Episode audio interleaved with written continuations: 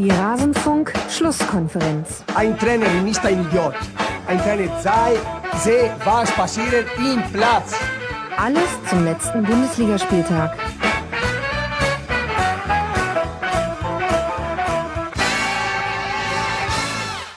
Ein Trainer ist kein Idiot und ihr seid auch keine Idioten, denn ihr hört den Rasenfunk, die Schlusskonferenz und damit habt ihr alles richtig gemacht. Wir reden über den Bundesligaspieltag. Das ist in diesem Fall der sechste. Ich heiße Max Jakob Ost, der Netzer bei Twitter, bin euer Moderator und ich habe zu Beginn drei hervorragende Gäste mit dabei, die ich euch gerne kurz vorstellen mag. Zum einen Markus Bark, freier Sportjournalist, unter anderem für die Sportschau unterwegs, bei Twitter als Ed Artus69. Hallo Markus, schön, dass du mal wieder mit dabei bist. Guten Morgen, ich grüße dich. Womit auch klar wäre, wann wir das hier aufzeichnen. Ähm, aber wer weiß, ob diese Information nicht vielleicht noch wichtig wird. Ich glaube, wir alle haben Kaffee vor uns. Außerdem mit dabei mit seiner Rasenfunk-Premiere, da freue ich mich unheimlich, denn wir haben es schon ganz, ganz oft probiert und jetzt hat es endlich mal geklappt. Marc Hagedorn, Sportchef beim Weser-Kurier, bei Twitter als Mark mit C unterstrich Hagedorn. Hallo Marc. Hallo Max, ich freue mich auch dabei zu sein, gerade jetzt in dieser Phase, wo es über Werder ja bestimmt auch einiges zu erklären gibt. Oh ja, das wird heute einer unserer Schwerpunkte werden. Und einen weiteren Schwerpunkt legen wir bei der TSG aus Hoffenheim. Die kam nämlich zuletzt auch ein bisschen zu kurz in der Schlusskonferenz und deshalb habe ich mir den Julian Ritter eingeladen, TSG-Blogger auf neureich-bimbishausen.de und euch Rasenfunkhörern bestimmt auch schon bekannt, bei Twitter als @bimbishausen unterwegs. Hallo Julian, schön, dass du mit dabei bist. Guten Abend. Womit du die ganze Storyline von wegen wir nehmen morgens auf wieder durchbrochen hast. Das hat die Hörer jetzt verwirrt. Sehr schön. Dann lasst uns gleich mal einsteigen. Wir wollen über den Spieltag reden und es gibt auch einiges zu besprechen. Beginnen wollen wir eben mit jenem Spiel TSG Hoffenheim gegen Borussia Dortmund. Und da kann ich mich jetzt zurücklehnen und einfach sagen, Julian, welche Dinge sind dir denn im Spiel aufgefallen, die für uns alle wichtig sind? Ähm, ich könnte sagen, ähm, in Anlehnung an Trapattoni, auch Gistol ist kein Idiot. Ähm, was ich bei dem Spiel gesehen habe, war vor allem eine ganz klare Einstellung auf den Gegner. Ähm, der Kernaspekt, den ich jetzt beim BVB, den sich beim BVB am Anfang der Saison so rauskristallisiert hat, denke ich, war ja, dass sie sehr oft ihr Spiel über die linke Seite aufgezogen haben, dort kombiniert haben, dort den Gegner versucht haben zu überspielen und dann früher oder später kam eine Verlagerung über rechts dazu, ähm, die dann kurz vor dem Abschluss eingestreut wurde. Und dagegen hat Hoffenheim sich ähm, sehr gut eingestellt, hat drei defensive Mittelfeldspieler aufgestellt, die sich alle drei nach rechts orientiert haben, also die alle drei kaum die Mittellinie, kaum eine gedachte äh, vertikale Mittellinie nach links mal überquert hätten. Ähm, dazu gab es Süle, der klar der stärkste Hoffenheimer Innenverteidiger ist, der zum ersten Mal in dieser Saison den halbrechten anstelle des halblinken Innenverteidigers gespielt hat, der also auch sich dafür, darauf angepasst hat. Ähm, es gab erstmals in der ganzen Saison überhaupt Umstellungen in der Viererkette. Bisher hatte immer Torwart Viererkette und Schwegler davor durchgespielt. Dieses Mal kamen äh, Bicakcic und Toljan ins Spiel. Ähm, Bicakcic hat mehr Zweikampfhärte sicherlich und äh, kam deshalb für Scher ins Spiel und Toljan kam auf links, der defensiv sicherlich stärker ist als, als Kim, der sicherlich durch seinen ähm, Offensivdrang eher auffällt. Und ähm, der Hauptaspekt, der mir am besten gefallen hat, war, war Jonathan Schmid, der äh, quasi ohne Zusammenhang zum restlichen Mittelfeld einfach immer an der linken Außenseite geklebt hat, immer die Breite gehalten hat, immer für die Möglichkeit einer, einer Dortmunder Verlagerung ähm, schon mal von vornherein ähm, ja die Seite belagert hat, ähm, oft sich mannorientiert auf Ginter orientiert hat und zusammen mit ähm, Toljan eigentlich Ginter und Reus über das gesamte Spiel ähm, nicht zur Entfaltung hat kommen lassen. Ähm, offensiv hat er eine Art Linksaußen gespielt, der dann zusammen mit Volland und Vargas, die vor diesem Dreimittelfeld agiert haben, äh, dann die Angriffe initiiert hat. Und ich würde eigentlich sagen, dass Hoffenheim quasi ein 4-3-2 gespielt hat und Schmied. Also es war eine Viererkette, es war ein Dreimittelfeld, es waren zwei offensive Mittelfeldspieler und Schmied hatte mit dem Ganzen nichts zu tun. Es ist einfach die linke Außenbahn. Im Angriff war er links außen, in der Abwehr war er ein fünfter Verteidiger. Ähm, eine wichtige Rolle hat dann natürlich Schwegler eingenommen, der ähm, als Sechser die Lücken stopfen musste zwischen diesem Dreimittelfeld, das sich immer nach rechts orientiert hat, und Schmied auf dem linken Flügel, was er sehr gut gemacht hat. Und vorne hat mit Volland und Vargas das Pressing ziemlich gut funktioniert. Es gab viele tolle Balleroberungen, es gab viele gute Umschaltmomente, tolle Überzahl, ähm, Überzahl-Kontersituationen und äh, durch Rechtslastigkeit der TSG mit diesem Dreier-Mittelfeld kam es dann auch oft dazu, dass Rudi frei war, was dann auch letztlich zum 1 zu 0 geführt hat. Mhm. Also jetzt hast du das taktisch wunderbar seziert. Ähm, stellt sich für mich so ein bisschen die Frage, war das jetzt dann tatsächlich ein singuläres Ereignis? Dortmund lag euch ja auch in der Vergangenheit als Gegner eigentlich immer, selbst wenn viele Spiele verloren gingen, war es oft knapp und gar nicht oft so gerechtfertigt. War das jetzt singulär, weil ihr euch sehr gut auf den Gegner eingestellt habt oder erkennst du da jetzt, dass Gistol grundsätzlich was an der an der Stabilität und der Auslastung der Mannschaft verändert hat? Ähm, ich sehe nicht, dass Gistol grundsätzlich was an der Stabilität verändert hat, weil ich eigentlich den Eindruck hatte, dass diese, diese Stabilität in der Saison bisher schon da war. Also wir sind jetzt heute, sprechen wir am ersten Tag seit über zwei Jahren, an dem die TSG auf einem Abstiegsplatz steht. Und von der Übernahme, von der Saison, in der er übernommen hat, abgesehen, ist das unter Gistel das erste Mal, dass Hoffenheim überhaupt ähm, mit einem Abstiegsplatz in Kontakt ist. Aber trotzdem, ich erinnere mich noch gut an die Zeit vor Gistel, an die, an die Saison mit Bubble und Kurz, was da für ein, für ein Grottenfußball gespielt wurde. Und von diesem ähm, von diesem Gekicke sind wir sehr weit entfernt. Hoffenheim ist deutlich besser, als der Tabellenstand sagt, sowohl bezüglich des Potenzials als auch bezüglich der bisher gezeigten Leistung. Es ist nicht so grotesk wie beim VfB, dass man eigentlich in jedem Spiel überlegen war, aber es war doch jedes, jedes einzelne Spiel knapp. Ähm, man hat die Möglichkeit gehabt, eigentlich jedes Spiel zu gewinnen. In sechs Spielen ist Hoffenheim viermal 1 zu 0 in Führung gegangen und das war nie ähm, das war nie irgendein Stolpertor, sondern immer herausgespielte Tore. Das war ähm, gegen Bayern gab es bei 1 zu 1 in Überzahlen Elfmeter, man hätte das Spiel gewinnen können. Gegen Darmstadt ähm, hat man keine Chance von Darmstadt zugelassen und mehrere Chancen wurden auf der Linie geklärt. Gegen Bremen ist man dran am 2-1 und verliert dann in der Nachspielzeit plötzlich noch. Ähm, gegen Mainz gab es auf beiden Seiten kaum Chancen und Mali macht halt alle rein. Also da war schon, da ist schon auch ein bisschen was zusammengekommen, um Hoffenheim trotz dieser bisher gezeigten Leistung überhaupt in diese Tabellensituation zu bringen. Mhm. Jetzt haben wir mit dir logischerweise einen Schwerpunkt auf Hoffenheim und ich würde gerne die anderen beiden noch mit dazu holen und mal die Frage an Marc stellen. Dortmund hatte allerdings jetzt auch nicht wirklich seinen besten Tag.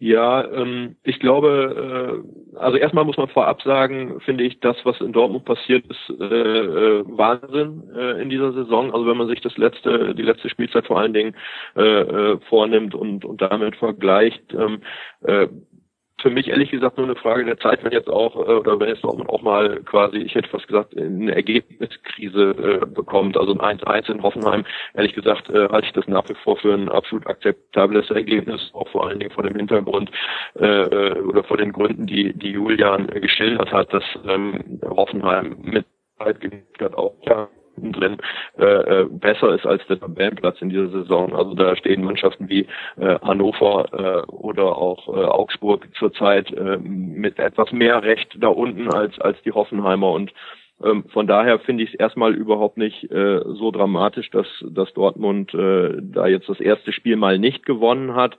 Ähm, aber klar, ähm, ich, weiß es nicht. Also woran es jetzt gestern gelegen hat, äh, schwer zu sagen. Also mit Sicherheit auch am Gegner.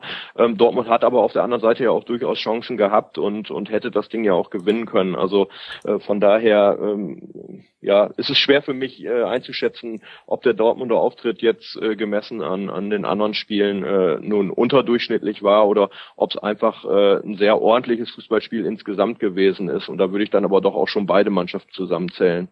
Mhm.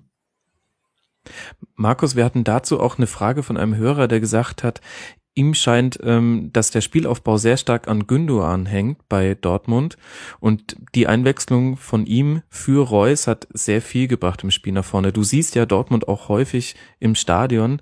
Ist dir das auch aufgefallen? Ähm, war vielleicht die sanfte Rotation, die Tuchel gemacht hat, dann doch der Schlüssel dazu, dass es nicht zu mehr gereicht hat?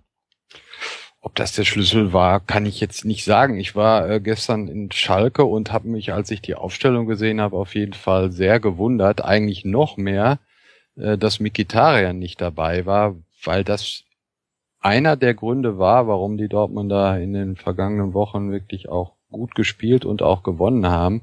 Was der Julian eben gesagt hat, ist ja genau richtig. Das war also schon stilprägend linke Seite, äh, Dreiecke bauen, Kurzpassspiel, den Ball halten und dann die Verlagerung auf rechts, wo Ginter tatsächlich häufig sehr frei war und dieser Mikitarian, der ja, das ist ja wahrscheinlich schon häufig äh, erzählt worden, sehr sensibel ist, der wird natürlich jetzt nicht zusammenbrechen, dass er mal äh, draußen gesessen hat, aber ich sehe ehrlich gesagt nicht, nicht den Grund, warum er jetzt eine Schonung kriegt. Hätte, also ich hätte ja dann eher gedacht, dass er vielleicht in, gegen Darmstadt oder äh, in der Europa League dann nächste Woche eine, eine Schonung kriegt. Aber warum man jemanden da schont, der so gut drauf ist, und man muss ja bei Mikitarian immer noch äh, aus Dortmunder Sicht sagen, endlich mal äh, gut drauf ist über längere Zeit. Aber zurück zu Gündogan, klar. Gündogan ist äh, überhaupt nicht mehr vergleichbar mit dem Gündogan der vergangenen Saison. Enorm wichtig für das Spiel, weil er sehr ballsicher ist, passsicher ist und äh, gut abgesichert wird von Weigel, das muss man natürlich auch sagen. Deshalb kann er viel aufbauen. Was dazu kommt, ist ja jetzt nicht so, dass äh, Castro in einer ähnlichen äh, Verfassung ist wie äh, andere Mittelfeldspieler in Dortmund. Da war die ersten Monate oder Wochen äh, enttäuschend. War ja auch selber enttäuscht von sich nach dieser schlimmen äh, Halbzeit da in Norwegen. Und von daher hat mich das gewundert. Aber ich habe das Spiel kennen, habe das Spiel nur in Ausschnitten gesehen.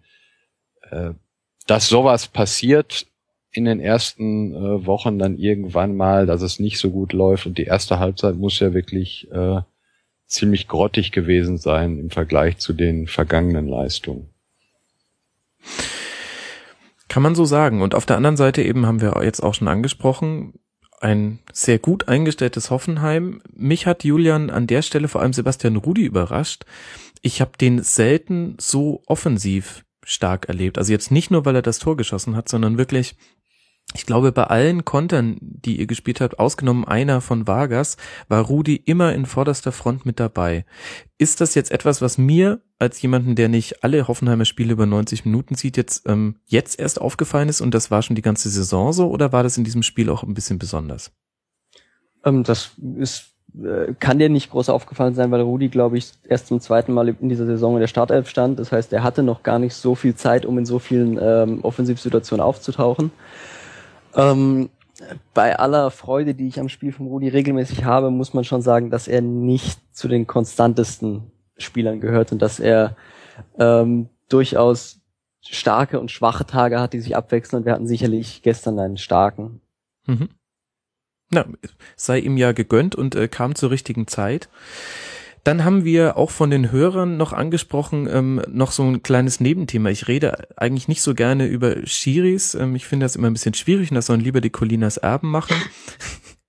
Aber wir haben zum Beispiel vom Twitter-Nutzer 78 war schön ähm, die Anmerkung bekommen, er mag das Modell der TSG nicht wirklich, aber Gistors Aussage zu zweierlei Maß sprechen ihm aus der Seele bezüglich Bayern Bonus und Pep. Magst du uns noch mal kurz erzählen, um was es hier eigentlich geht und dann vielleicht deine Meinung dazu?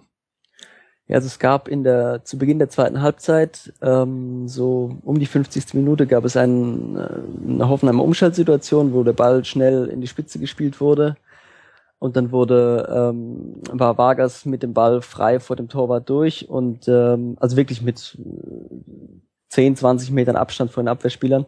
Und dann wurde aber auf Abseits entschieden. Und Gistol hat sich fürchterlich aufgeregt über diese Entscheidung, ist zum Linienrichter gerannt, hat ihn kurz am Arm gepackt und hat ihn entgeistert irgendwas äh, zugeflüstert. Ähm, äh, was heißt zugeflüstert? Er hat ihn angesehen und hat ihm na, angebrüllt, irgendwas zwischen angesprochen und angebrüllt, würde ich sagen. Und er hat sich dann aber sofort wieder zurückgezogen danach und daraufhin wurde er auf die Tribüne verwiesen. Ähm, nach dem Spiel hat er dann äh, darauf angesprochen, gesagt, dass er äh, sehr ähm, erbost ist darüber, dass ein Trainer wie Pep Guardiola das ganze Spiel ähm, rumhampeln darf, den vierten Offiziellen oder Linienrichter umarmen darf, äh, an Bibiana Steinhaus ähm, seine Hände hat und ähm, wenn er einmal den Linienrichter, wenn Gistol einmal den Linienrichter anfasst, muss er sofort auf die Tribüne. Ähm, das ist, denke ich, eine Aussage, mit der er sich erstmal eine Öffentlichkeit geschaffen hat und erstmal ein breites Kopfnicken in der Öffentlichkeit, weil ich denke, dass vielen aufgefallen ist, wie viel sich Guardiola gegenüber den Schiedsrichtern erlaubt. Andererseits weiß ich weder, was er in der Situation zum Linienrichter gesagt hat, noch was er bisher in dem Spiel gemacht hat. Deswegen würde ich mich in der Bewertung, ob es richtig war, ihn auf die Tribüne zu schicken, ähm, erstmal zurückhalten. Mhm. Auf jeden Fall interessant, dass da so ein Nebenschauplatz aufgemacht wird. Und wir hatten noch einen anderen Nebenschauplatz, den wir auch zumindest kurz mal ansprechen sollten. Es gab einen Fanboykott der Fans von Borussia Dortmund, beziehungsweise der organisierten Fans. Und da du auch einen sehr langen Blogbeitrag dazu geschrieben hast, weiß ich, dass du in dem Thema drin bist. Ähm, magst du uns noch mal kurz da alle reinholen, die das nicht so mitbekommen haben? Um was ging es da eigentlich? Ähm, zu der Saison hat Hoffenheim die äh, Top-Zuschläge für die Spiele gegen Dortmund und Bayern massiv erhöht für die für die äh, Sitzplatzbereiche. Das betraf ausdrücklich nicht die Stehplatzbereiche, ähm, so dass ein, ein Gästesitzplatz für Bayern und Dortmund-Fans hat 55 Euro gekostet. Im Vergleich dazu kostet es in der billigsten beim bei Spielen ohne Top-Zuschlag glaube ich 25 Euro. Das war ähm, ja, eine relativ äh, aggressive Preiserhöhung. Sie ist nicht völlig aus der Luft gegriffen. Also es gab in den letzten Jahren bei Spielen gegen Dortmund und Bayern hat man immer wieder sehen können, dass die, äh, dass solange es die Top-Zuschläge in der Größenordnung nicht gab, viele Karten eben zu den günstigen vom Verein angebotenen Preisen aufgekauft wurden und dann über Zweitmärkte weiterverkauft und dann hat man ähm, sicherlich das halbe Stadion in den gegnerischen Farben erlebt. Das wurde dieses Mal deutlich eingedämmt durch die Preispolitik. Das Stadion war trotzdem halbwegs voll, bis auf die äh, Gästesitzblöcke, die aufgrund des Boykottaufrufs der Aktion kein 20 für den Steher ähm, zu großen Teilen, also die Steh, äh, die Sitzplätze zu weiten Teilen ähm, leer geblieben sind im Gästeblock. Ähm, der Verein hat dann, nachdem alles abgewickelt, nachdem alle Karten verkauft waren, nachdem der Vorverkauf beendet war, reagiert und gesagt, dass, ähm, dass man das für einen Fehler hält und dass man die Mehreinnahmen aus diesen Top-Zuschlägen im Gästebereich einem Fanprojekt des BVB spenden wird und in Zukunft sich für eine ähm, sich für eine moderatere Preispolitik einsetzen wird, dass man über das, dass man in dem Fall über das Ziel hinausgeschossen sei und ähm, das in Zukunft ändern werde. Mhm. Also war es im Prinzip der Versuch, über die Preisschraube zu verhindern, dass mehr Dortmund-Fans sich über den Zweitmarkt Karten holen, einfach aus der Überlegung heraus, vermutlich ist ein Hoffenheim-Fan mehr bereit für ein Spiel gegen Dortmund zu investieren, als vice versa ein Dortmund-Fan ähm, ein Spiel gegen Hoffenheim. Das muss ja irgendwie so die Überlegung gewesen sein. Nee, ich will das gar nicht als Hauptaspekt. Das ist nur, das ist, denke ich, ein absoluter Randaspekt. Ich denke, okay. der Hauptpunkt ist, dass, dass es für die Spiele gegen Dortmund und Bayern einfach einen viel größeren Absatzmarkt gibt mhm. dass man und als Verein eben vor die Entscheidung gestellt ist, ob man das völlig ignoriert und die Karten trotzdem zum gleichen Preis verkauft und damit einen, einen äh, Margen für, für Schwarzhändler ermöglicht oder ob man als Verein selber die Preise, die auf dem Markt später, die ohnehin von der Nachfrage her ähm, gerechtfertigt sozusagen sind, ob man die direkt erhebt und das Stadion selber ausverkauft. Ähm, es scheint da ja einen Konsens zu geben in der Bundesliga. Ich denke, man kann an den an den ähm, Gästeplatzkontingenten, die häufig ausverkauft sind bei großen Vereinen wie Dortmund oder Bayern, sehen, dass die Vereine absichtlich die Preise unterhalb dessen ansetzen, was einzunehmen möglich wäre, dass das ein Konsens unter den Vereinen ist, dass man diesen Fans den Zutritt ins Stadion zu günstigen Preisen ermöglichen will, obwohl man mehr einnehmen könnte. Hoffenheim hat sich da ein bisschen, äh, hat versucht, diesen Konsens ein bisschen aufzukündigen wurde dafür angegriffen und hat gesagt, okay, war ein Fehler, äh, machen wir nicht mehr. Mhm. Was ja auch dann eine gute Reaktion ist. Gibt's denn, Marc, in, bei Werder einen Topspielzuschlag? Äh, für äh, einige Spiele ja. Es, es, gibt drei Kategorien. Es gibt einmal äh, die Topspiele, klar, Bayern, äh, Dortmund, auch Schalke. Dann gibt's äh, sozusagen den, den mittleren Bereich und dann gibt es nochmal äh, äh, ja, Augsburg, Ingolstadt, diese Größenordnung. Also man kann sich grob an der Tradition der Clubs beziehungsweise an der äh, äh, Tabellensituation äh, da, glaube ich, ganz gut orientieren und sich vorstellen, wer da in welche Kategorie fällt. Mhm. Ja, irgendwie ein schwieriges Thema. Ich erinnere mich, als ich äh, Praktikum bei Elf Freunde damals gemacht habe, 2008 war das, ähm, habe ich mir natürlich auch ein Spiel der Hertha angeguckt und musste dann Topspielzuschlag zahlen gegen den VfB. Und es war, ich glaube, ein 0 zu 0. Mhm. ähm, Naja, egal. Kommen wir zurück zur TSG, wenn wir jetzt den Julian schon mal da haben. Wir haben viele Fragen bekommen und ähm, eine Frage, die jetzt schon die ganzen letzten Folgen immer wieder auch von Gästen gestellt wurde, bezieht sich auf einen speziellen Transfer, nämlich Kevin Kurani. Und ich habe immer ein bisschen Bauchschmerzen damit, ihn jetzt schon abzuschreiben, einfach weil ich von mir nicht behaupten kann, dass ich in der russischen Liga viel von ihm mitbekommen hätte. Jetzt haben wir ihn natürlich aber auch schon in ein paar Spielen gesehen und ich habe mit dir einen Experten hier. Jetzt sag mir doch einfach mal, was ist denn von diesem Transfer zu halten und wie hat er sich bisher bezahlt gemacht? Ähm, ich würde ihn ganz gerne in die Gesamtsituation, in die gesamte Transfersituation ein bisschen einordnen, um besser verständlich zu machen, was ich, äh, wie ich ihn, äh, wie ich ihn sehe. Mhm. Ähm, also die Situation im Sommer war ja die, dass man die zwei ewigen Namen Volland, Firmino, wer bleibt, wer geht, gehen, bleibt, beide, wie viel Geld gibt's? Volland ist geblieben, Firmino hat kolportierte ungefähr 40 Millionen Ablöse eingebracht und es gab keinen auslaufenden Vertrag. Das heißt, es gab keinen Zwang, irgendwie einen Umbruch einzuleiten. Und trotzdem, äh, Gistol hat am, am Dienstag im Kicker gesagt, ich habe mich bewusst entschieden, eine neue Mannschaft aufzubauen. Das ist, glaube ich, ziemlich treffend, weil es gab ähm, absolut wesentliche Wechsel innerhalb der Mannschaft. Ähm, wenn ich die mal gerade kurz äh, auflisten würde, das wäre in der Innenverteidigung ist Abraham gegangen, war schon 29, hat noch einen Vertrag aus der Ära Müller und wäre nächstes Jahr ausgelaufen. Der wurde nach Frankfurt verkauft. Dafür kam Scheer, 23, Champions League Erfahrung mit Basel, will sich in der Bundesliga etablieren. Als Rechtsverteidiger ist Beck gegangen, äh, war 28, war als Kapitän schon abgesetzt, weil Gistol neue Impulse setzen wollte so wurde es gesagt. Und diesmal, es gab immer Angebote für ihn, aber diesmal hat man ihm nicht mehr so sehr ähm, signalisiert, dass man ihn unbedingt behalten möchte, wie das zuletzt der Fall war. Und deswegen ist er dann zu Besiktas gewechselt. Dafür kam Katajabek, 23, aus der tschechischen U21, ähm, den ich auch schon bei Spielverlagen gelesen habe, als es darum ging, wer könnte langfristig Bayerns neuer Rechtsverteidiger werden. Also ich denke, da haben wir einen relativ großes Talent an Land gezogen. Ähm, für den Flügel, da ist Saliovic gegangen, der inzwischen 30 war, nur noch Ergänzungsspieler war und keine große Rolle mehr gespielt hat. Dafür kam Schmid, der aus der aus der ähm, Abstiegs ja nicht Konkursmasse, aber doch aus dem aus den aus dem Spielermaterial, das relativ günstig von Freiburg zu kriegen war, ähm, gekauft werden konnte.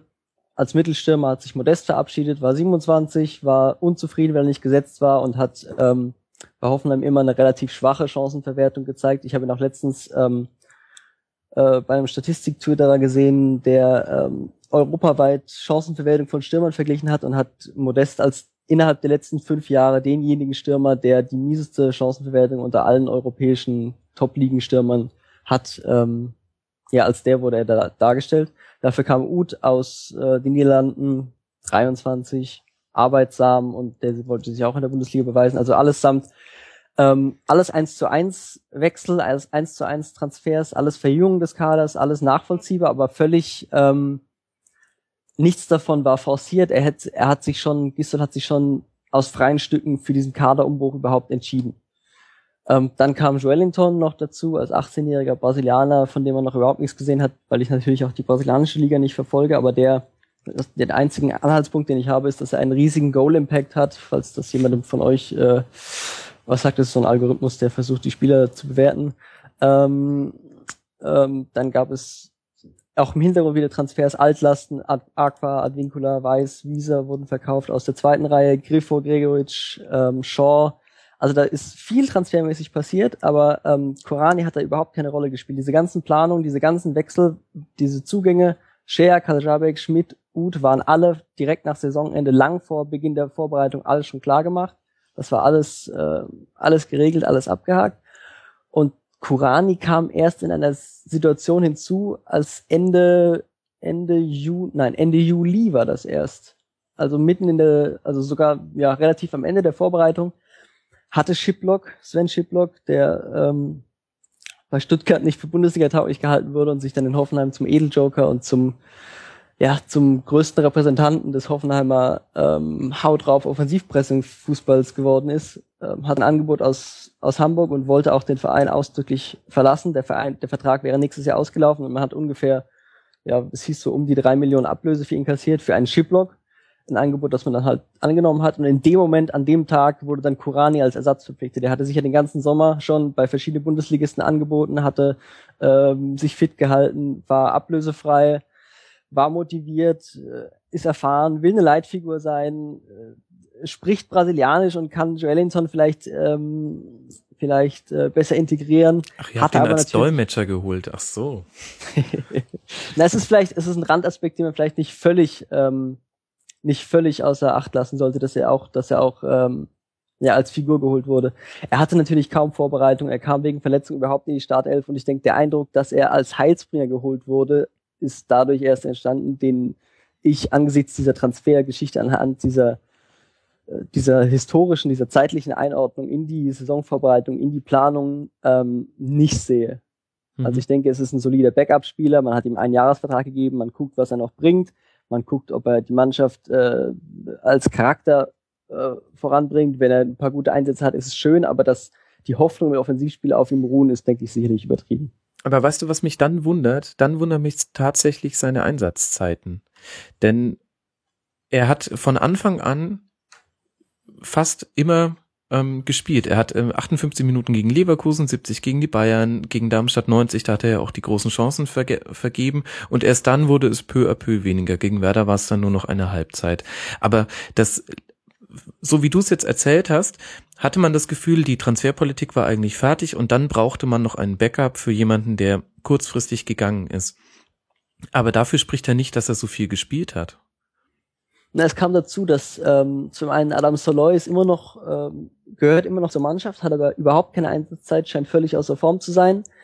Marc Uth hat sich im DFB-Pokal im ersten Spiel verletzt, äh, Tarek Elionussi hat sich verletzt und dann waren eigentlich schon drei Spieler, die in der offensiven Dreierreihe hätten mitspielen können, außen vor. Mhm. Und dann war der Weg dazu, Kurani einzusetzen, nicht mehr allzu weit, weil, glaube ich, im Kader dann außer Kurani gar kein Mann für diese Position mehr war. Ich dachte Joe Linton noch, aber von dem weiß man ja nicht wie. Äh, der ist, glaube ich, nicht dazu, äh, okay. Nicht zu, nicht dazu geholt worden, in dieser, in dieser, zumindest in dieser Hinrunde schon ähm, wesentliche Einsatzzeiten zu kriegen. Okay. Also das heißt, wir machen mal einen Strich drunter und sagen einfach, es ist auch ein bisschen ungerecht, wie sich, zumindest meiner Wahrnehmung nach, die Meinung vieler Nicht-Hoffenheim-Fans an Kurani ein bisschen aufhängt, weil er war nie gedacht als der Fixpunkt in eurem Angriffsspiel. Das sicherlich nicht, ja. Und wenn man ehrlich ist, haben sie die Leistung bisher auch noch nicht so sehr hergegeben. Absolut nicht, nee. Gut, und dann habe ich noch eine übergeordnete Frage. Wir haben in der Saisonvorschau mit Tobi Escher und Stefan Rommel, da sind wir ja jeden Verein durchgegangen und gerade bei Hoffenheim haben wir uns schon im Vorgespräch sehr schwer getan, das einzuordnen. Eben wegen der vielen Transfers, weil eben auch nicht große Namen verpflichtet wurden, sondern viele Talente und wir ein bisschen Schwierigkeiten hatten, das einzuordnen. Was ist denn der Sp Spielstil von Gistol, den er in dieser Saison versucht hat zu etablieren? Ähm, ich würde sagen, es ist, ähm, also ich sehe im Spielstil eine Verbesserung im Vergleich zur letzten Saison. Die Defensive ist ähnlich stabil angelegt wie zu Saisonbeginn 14, 15 vom, vom Konzept her. Damals ist man zehnmal ohne Niederlage geblieben. Das ist dieses Mal absolut nicht der Fall. Damals war es aber sehr ging das sehr auf Kosten eines ordentlichen Offensivspiels. Damals wurde sehr viel dann mit langen Bällen gebolzt und sehr viel auf die Einzelqualität vorne verlassen. Diesmal gibt es viel bessere Ansatzmöglichkeiten für das Offensivspiel, das aber noch nicht so gut läuft. Die Viererkette ist relativ hoch. Es gibt einen, einen, einen besseren Aufbau als letzte Saison, insbesondere Süle, der nach seinem Kreuzbandriss wahnsinnig stark zurückgekommen ist, ist dieses Mal noch stärker als letzte Saison. Ähm, letzte Saison war es oft, dass man dass es im Spiel so die Entscheidung gab, spielt man jetzt stabil hinten oder spielt man aggressives Pressing? Da gab es dann, wurde 20 Minuten das gespielt, 20 Minuten das. Dieses Mal, ich sehe so mehr, dass das so hybride ist, dass es beides relativ gut zusammengeht, auf Kosten dessen, dass es wieder weniger Spielkontrolle gibt, dass es mehr Risiken gibt, sowohl defensiv, aber auch offensiv. Ähm, ja, ich bin kein Taktikexperte, aber ich würde es mal als die Defensive als kompakt und ballorientiert beschreiben, wie man auch beim BEVB gut gesehen hat. Ähm, was dazu kommt, ist, dass sie defensiv sehr souverän sind bei gegnerischen Standards, da gar nichts kassiert haben, obwohl sie gegen Leverkusen mit Jalanolu, mit gegen Bremen mit Junusovic, gegen den FC Bayern und gegen Darmstadt, die sich alle durch gute Standards auszeichnen, gespielt haben. Ähm, sie sind fähig, gegen Bayern 90 Minuten die Mitte zu kontrollieren, ohne sich völlig auf den Flügeln dann zu öffnen. Äh, sie sind fähig, gegen Darmstadt keine einzige echte Torchance zuzulassen. Und außer Bayern hat, glaube ich, jeder gegen Darmstadt bisher mindestens ein Tor kassiert. Sie sind, wie man die BVB gesehen hat, äh, anpassungsfähig. Ähm, sie lassen fast nie Großchancen der Gegner zu. Es gibt ähm, durchweg keine ähm, keine unerklärlichen Momente, wo Spieler völlig frei auftauchen und riesige Chancen haben. Es ist alles gut, es ist alles gut erklärbar. Es ist gelegentlich ein bisschen Pech dabei. Es ist aber die Zeit, dass man an den Gegentoren verzweifeln muss, ist vorbei. Also das hat sich einiges gewandelt. Ähm, eine relativ große Schwachstelle des Systems defensiv, denke ich, ist, dass man viel Vertrauen in die Innenverteidiger setzt. Die haben ziemlich viel zu tun, ziemlich viel zu erledigen. Es ist selten allzu schwierig zu verteidigen, aber es wird viel Souveränität und Konzentration gefordert. Süle blüht darin völlig auf, aber man sieht äh, aktuell ziemlich, dass ähm, sein Nebenmann, ob das jetzt Share ist oder Bicaktic, da nicht mithalten kann und Gistol versucht so äh, irgendwo immer noch einen zweiten Innenverteidiger von dem Format oder von dem Anforderungsprofil zu finden. Mhm. Ähm, offensiv dagegen ist es so, während man das Gefühl hat, also während ich das Gefühl habe, dass die Defensivkonzepte ziemlich gut geübt wurden, ähm, reicht der Trainingsstand insbesondere in den ersten Spielen hat nicht gereicht, um die Offensivideen im Spiel zuverlässig ähm, einzubinden. Man hat vielleicht auch unterschätzt, wie stark Firmino im Gegenpressing äh, gefehlt, insbesondere gegen Bremen war das zu sehen, als Uth auf der 10 gespielt hat und das war ein völliger Schatten dessen, was, äh, was man von Firmino in solchen, in ähnlichen Spielsituationen gewohnt war. Und da kam dann auch dieser Nachkauf von, von Vargas, den wir jetzt noch gar nicht angesprochen haben. Der kam nach dem, nach dem dritten Spieltag wurde der nachgekauft.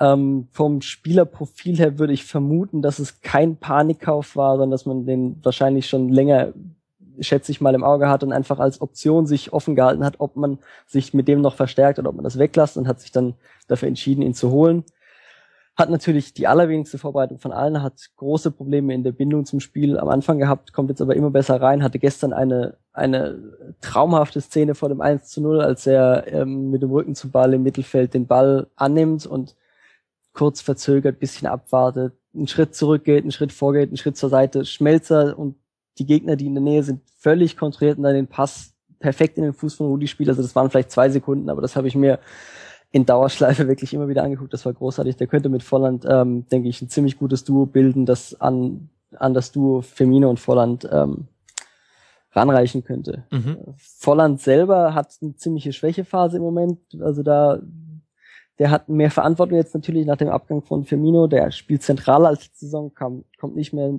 so rein vom Flügel wie, ähm, wie letztes Jahr. Ähm, ja, bei dem sieht man Bälle verspringen, äh, das entspricht absolut nicht seinem Potenzial. Und äh, Alexander Rosen hat gestern im Vorgespräch zum Spiel gesagt, ähm, er kann sich auf den Trainer verlassen, dass wir ihn durchtragen.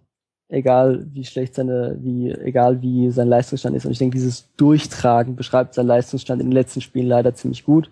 Mhm. Ähm, gestern war aber schon wieder ähm, deutlich verbessert, hatte immer noch ein paar schlechte Entscheidungen, ein paar äh, voreilige Abschlüsse, wo der Nebenmann einsetzen kann, aber er hatte wieder tolle Balleroberungen und ähm, da denke ich, äh, der wird auch aus diesem, aus dieser, ja, aus dieser Schwächephase wieder gut herauskommen. Mhm. Ähm, ja. Julian, wow. Ich, ich habe mich selten so gut informiert gefühlt zur TSG. Ähm, ich weiß nicht, wie es den beiden anderen geht. Äh, Gibt es äh, bei euch irgendwelche Punkte, wo ihr gerne nochmal einhaken, Rückfragen stellen würdet? Ja, würde ich ganz gerne, weil gerne. der ich muss mal ein bisschen Wasser oder ein bisschen viel, reichlich Wasser in Julians Wein kippen, weil man guckt sich die Tabelle an und Hoffenheim hat zwei Punkte. Hoffenheim hat in vier von sechs Spielen 1-0 geführt, noch kein Spiel gewonnen. Hoffenheim hat gegen Bremen drei gefressen, gegen Mainz wieder drei gefressen. Und äh, ich habe das Spiel gegen Mainz 20 Minuten gesehen. Genau in diese Phase fiel das 2-1 und 3-1 für Mainz. Und da war von der defensiven Stabilität, die du jetzt gerade äh, beschrieben hast, ähm, nichts zu sehen. Ganz im Gegenteil, es war ziemlich schlechtes Abwehrverhalten. Ich will das jetzt gar nicht alles in Frage stellen, aber es muss ja Gründe haben, warum erst zwei Punkte da sind. Und wenn ich das jetzt so gehört habe, wie du über Hoffenheim gesprochen hast, frage ich mich, da müssen ja 16 andere Vereine die Sterne vom Himmel spielen, um vor denen zu stehen. Also da, da gibt's irgendwo eine, eine Diskrepanz zwischen dem, was du, äh, was du siehst, was sicherlich vieles in Ansätzen auch richtig äh, sein mag. Ich will das gar nicht. Du siehst alle Spiele von Hoffenheim 90 Minuten lang, aber ich weiß also wenn man so oft, äh, wenn man viermal führt und, und nicht gewinnt, wenn man in sechs von, äh, in fünf von sechs Spielen auch Tore kassierte, teilweise drei, äh, dann, dann kann nicht alles so gut sein. Aber was ich dich, äh, was äh, eine Frage, die mich schon länger beschäftigt, ist, warum ähm, hat Oliver Baumann in Hoffenheim nicht mehr die Klasse, die er in Freiburg hatte? Das ist eine Frage, die von, von außen relativ häufig kommt und die ich äh, relativ wenig nachvollziehen kann. Also er wurde auch von den Fans zum Spieler der Saison gewählt und ich glaube, die, ähm, die, äh, die Bewertung seiner Leistungen ist unter den Hoffenheim-Zuschauern relativ hoch und außerhalb relativ niedrig, ohne dass ich das wirklich erklären könnte. Er wird auch beim Kicker, er steht ja, glaube ich, unter den besten fünf nach Noten bei den Torhütern und ähm, äh, ich weiß nicht so recht, wo diese Diskrepanz herkommt bei Baumann. Also bei mir, mir ist aufgefallen, ich kann mich in Freiburg an ein ganz furchtbares Spiel von ihm gegen HSV, glaube ich, erinnern. Ansonsten war die Zahl der groben Fehler eigentlich ziemlich gering bei ihm. Ähm, und genau das ist es in Hoffenheim halt nicht. Das liegt höchstwahrscheinlich daran, dass man äh, nur die Ausschnitte sieht, wenn man das Team nicht so genau verfolgt. Und ich fand, dass er in den letzten Monaten, ich nehme da die vergangene Saison halt mit rein, ziemlich viele Fehler gemacht hat, die zu Toren geführt haben. Also da gab es, von denen gab es in dieser Saison, glaube ich, keinen einzigen. Er war in den ersten beiden Spieltagen ähm, nach den nach den Opta-Daten damals in der in der in der Elf des Tages. Er war beim Kicker der notenbeste Torwart nach den ersten paar Spielen. Ähm, diese haarsträubenden Fehler habe ich nicht gesehen. Nee. Was ich natürlich zu den, zu den Kritikpunkten, dass Hoffenheim natürlich äh, angesichts dieser angeblichen defensiven Stabilität nicht so gut dasteht, natürlich gibt es, gibt es große Schwachstellen. Es gibt eine absolut fehlende Eingespieltheit in der Offensive. Es gab ähm, in der Offensive ständig wechseln in der Startelf. Es waren Volland und Polanski immer gesetzt und dann wurden immer von Kurani, Vargas, Uth, Zuber, Schmid, Rudi, da hat sich kaum mal zwei Spiele hintereinander haben dieselben gespielt, weil man damit immer unzufrieden war. Und das hat sich natürlich auch darauf ähm, darauf ausgewirkt, äh, wenn dann das zweite Tor nicht fällt nach diesen 1-0-Situationen, weil man es einfach nicht schafft, es rauszuspielen, wenn man sehr riskant spielt, weil man nur wenige Chancen rausspielt. Die wenigen Chancen sind zwar alle schön anzusehen und hochgerätig, aber natürlich hat man nur wenige Chancen rausgespielt. Ähm, ähm, dann hat man natürlich Probleme, so einen Vorsprung mal auszubauen und kriegt dann auch gelegentlich noch das ein oder andere Gegentor. Ähm, natürlich auch Schwäche, wie gesagt, durch den Abgang von Firmino im Gegenpressing. Gerade gegen Bremen war das extrem zu sehen, wenn dann nach so einer riskanten Offensivaktion, wo man darauf hofft, dass wenn man nicht zu einer Chance kommt, zumindest den Ball wieder erbeuten kann. Wenn das nicht klappt, dann gibt es wenig Präsenz im Mittelfeld dahinter. Tiefpunkt davon war die erste Halbzeit gegen Bremen. Da hat Bremen ähm, aus diesen Ballverlusten dann machen können, was sie wollten. Eine weitere Schwachstelle ist, dass Fouls gegen Hoffenheim im Offensivspiel ähm, erfolgsversprechend sind, aus dem einfachen Grund, dass die Hoffenheimer Standards offensiv völlig wirkungslos sind, dass man Hoffenheim Angriffe verteidigen kann, indem man Bälle einfach ins Tor oder Seiten auskloppt, weil auch die Ecken ähm, völlig wirkungslos sind, weil da gar nichts passiert, weil die nicht trainiert werden, was man so hört, ähm, weil es Gistol im Moment wirklich darum geht, das eigene Spiel zu stabilisieren, das eigene ähm, Verhalten einzutrainieren, das eigene Zusammenspiel zu optimieren, bevor man sich an so Sachen wie Standards überhaupt ranmacht. Aber gerade diese, diese Szene von, diese Situation von Mali, denke ich, da muss man einfach, also ja, muss man nicht, aber da kann man das Spiel auch so sehen. Ich habe dieses ähm, Spiel gesehen, es gab, es gibt ja solche ähm, Statistiken, die versuchen anhand der Positionen, von denen geschossen wird, anhand der Position der Gegenspieler zu ermitteln, wie wahrscheinlich ist es, dass ein Tor fällt und dann zu sagen, über das ganze Spiel hat jetzt eine Mannschaft overperformed oder underperformed und da war es so, dass Mainz gegen Hoffenheim hatte einen, hatte einen erwarteten Torausgang von 1,2 zu 0,8. Also das war von den Chancen her, wäre das ein 1 zu 1 gewesen, aber Mali hat einfach an dem Tag aus Positionen und aus Chancen Tore gemacht, mit Gegenspielen um sich rum, ähm, die man nicht so einfach nachvollziehen kann. Also Musterbeispiel in diesen 20 Minuten, die du gesehen hast, ähm, gab es ähm, einen, einen Mainzer Angriff, der wird ähm, in der Mitte, der kommt relativ gefährlich in die Mitte, aber da sind zwei Hoffenheimer da. Kim grätscht den weg, kommt irgendwie blöd mit dem Fuß dran, der Ball springt ihm an den Rücken und springt von dort Mali zehn Meter vor dem Tor freistehend vor die Füße und Mali knallt ihn einfach rein. Ähm, direkt nach Wiederanstoß macht Hoffenheim eine Kombination, spielt sich durch bis an die Grundlinie. Rudi steht am Fünferraum-Eck, spielt den Ball nur noch zurück zu Vargas und dem fehlen 20 Zentimeter, um den Ball ins Tor zu schieben. Also es ist nicht so, dass Hoffenheim selbst in den Spielen, die sie dann noch 3-1 verloren haben, ähm, unterlegen gewesen wäre. Es war immer knapp. Ähm, es war immer eng und ähm, das macht, denke ich, Hoffnung für die Zukunft. Also ich würde da auch ganz gerne noch mal was zum Thema Hoffenheim äh, sagen oder auch erfahren, weil äh, gerade äh, sozusagen auch durch die räumliche Distanz, also wir hier oben im Norden, äh, wir gucken dann natürlich auch äh, äh, auf Hoffenheim und ähm, ja, mir fällt es ehrlich gesagt ein bisschen schwer nachzuvollziehen, was die Hoffenheimer jetzt eigentlich wollen. Also äh, äh, was ist eigentlich der Weg? Also wenn ich mir die Neuverpflichtungen beispielsweise jetzt angucke oder nochmal ausgucke, holt, äh, wenn man schaut, äh, wo stand Hoffenheim vor zwei, drei Jahren, als Leute wie Wiese da waren, äh, Del Pierre, José Lu, ähm, also als als quasi auch auch viel Geld äh, für neue Spieler ausgegeben wurde, kam dann die Phase mit Gistol, der sehr äh, offensiv auch auf die jungen Leute, auf die eigenen Spieler gesetzt hat. So, da hatte man im Prinzip so die Erwartung, ja, das ist jetzt ein Weg, den die Hoffenheimer irgendwie weitergehen, über, über eine junge, äh, dynamische Mannschaft äh, zu kommen, sehr auch mit, mit eigenen Mitteln was zu machen. Und wenn ich dann jetzt gerade diesen Sommer wieder sehe, was, was Hoffenheim auf äh, Transfermarkt gemacht hat, da bin ich so ein bisschen ratlos. Also das, da ist dann äh, Kurani sozusagen äh, äh die Kirsche auf, auf, auf, der, auf dem Kuchen, weil pff, ja, Kurani nach Hoffenheim, das wirkt irgendwie für mich nicht wirklich schlüssig, auch wenn Julian natürlich vorhin ganz äh, gut äh, geschildert hat äh, oder nachvollziehbar gemacht hat, aus welcher Situation das kam. Aber so bei den Neuzugängen, weiß nicht, das wirkt für mich ein bisschen wild oder auch, auch zusammengekauft oder auch nicht so homogen. Also auch wenn man einen Spieler wie Vargas nimmt, ähm, der äh, aus Chile recht früh nach Europa gekommen ist, durch seine Zeit bei der Copa war es, glaube ich, äh, Libertadores äh, einen großen Namen als als Torjäger oder Vollstrecker auch hatte, dann aber in Neapel äh, überhaupt nicht zum Zuge gekommen ist, äh,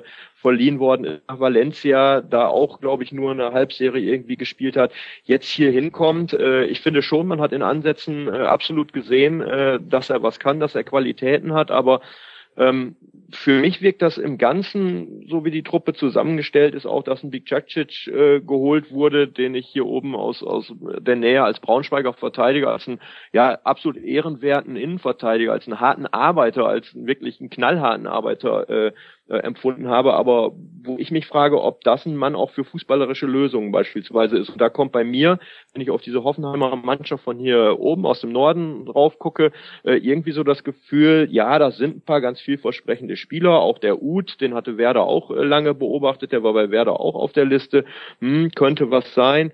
Gut, Kader Rabeck kenne ich jetzt nicht kann ich wenig zu sagen. Jonathan Schmid, klar, ist auch ein Spieler, der hat gegen Werder übrigens immer super Spiele gemacht. Das hat mich total gewundert, dass äh, Gistol den erst äh, gegen Werder zur zweiten Halbzeit gebracht hat. Der ist nämlich die Außenlinie sonst, als er noch bei Freiburg gespielt hat, rauf und runter gerast und Werder hat nie ein Mittel gegen den gefunden. Ähm, taktisch weiß ich nicht, ob, ob Schmid äh, so ein fertiger Spieler ist. Also was ich eigentlich sagen will, beim Blick auf diesen Hoffenheimer Kader entdecke ich ein paar sehr interessante Spieler, aber mir fehlt so die Fantasie, da irgendwie zusammenzubringen äh, in einem funktionierenden Konzept, was es ja offensichtlich im Moment da auch nicht gibt.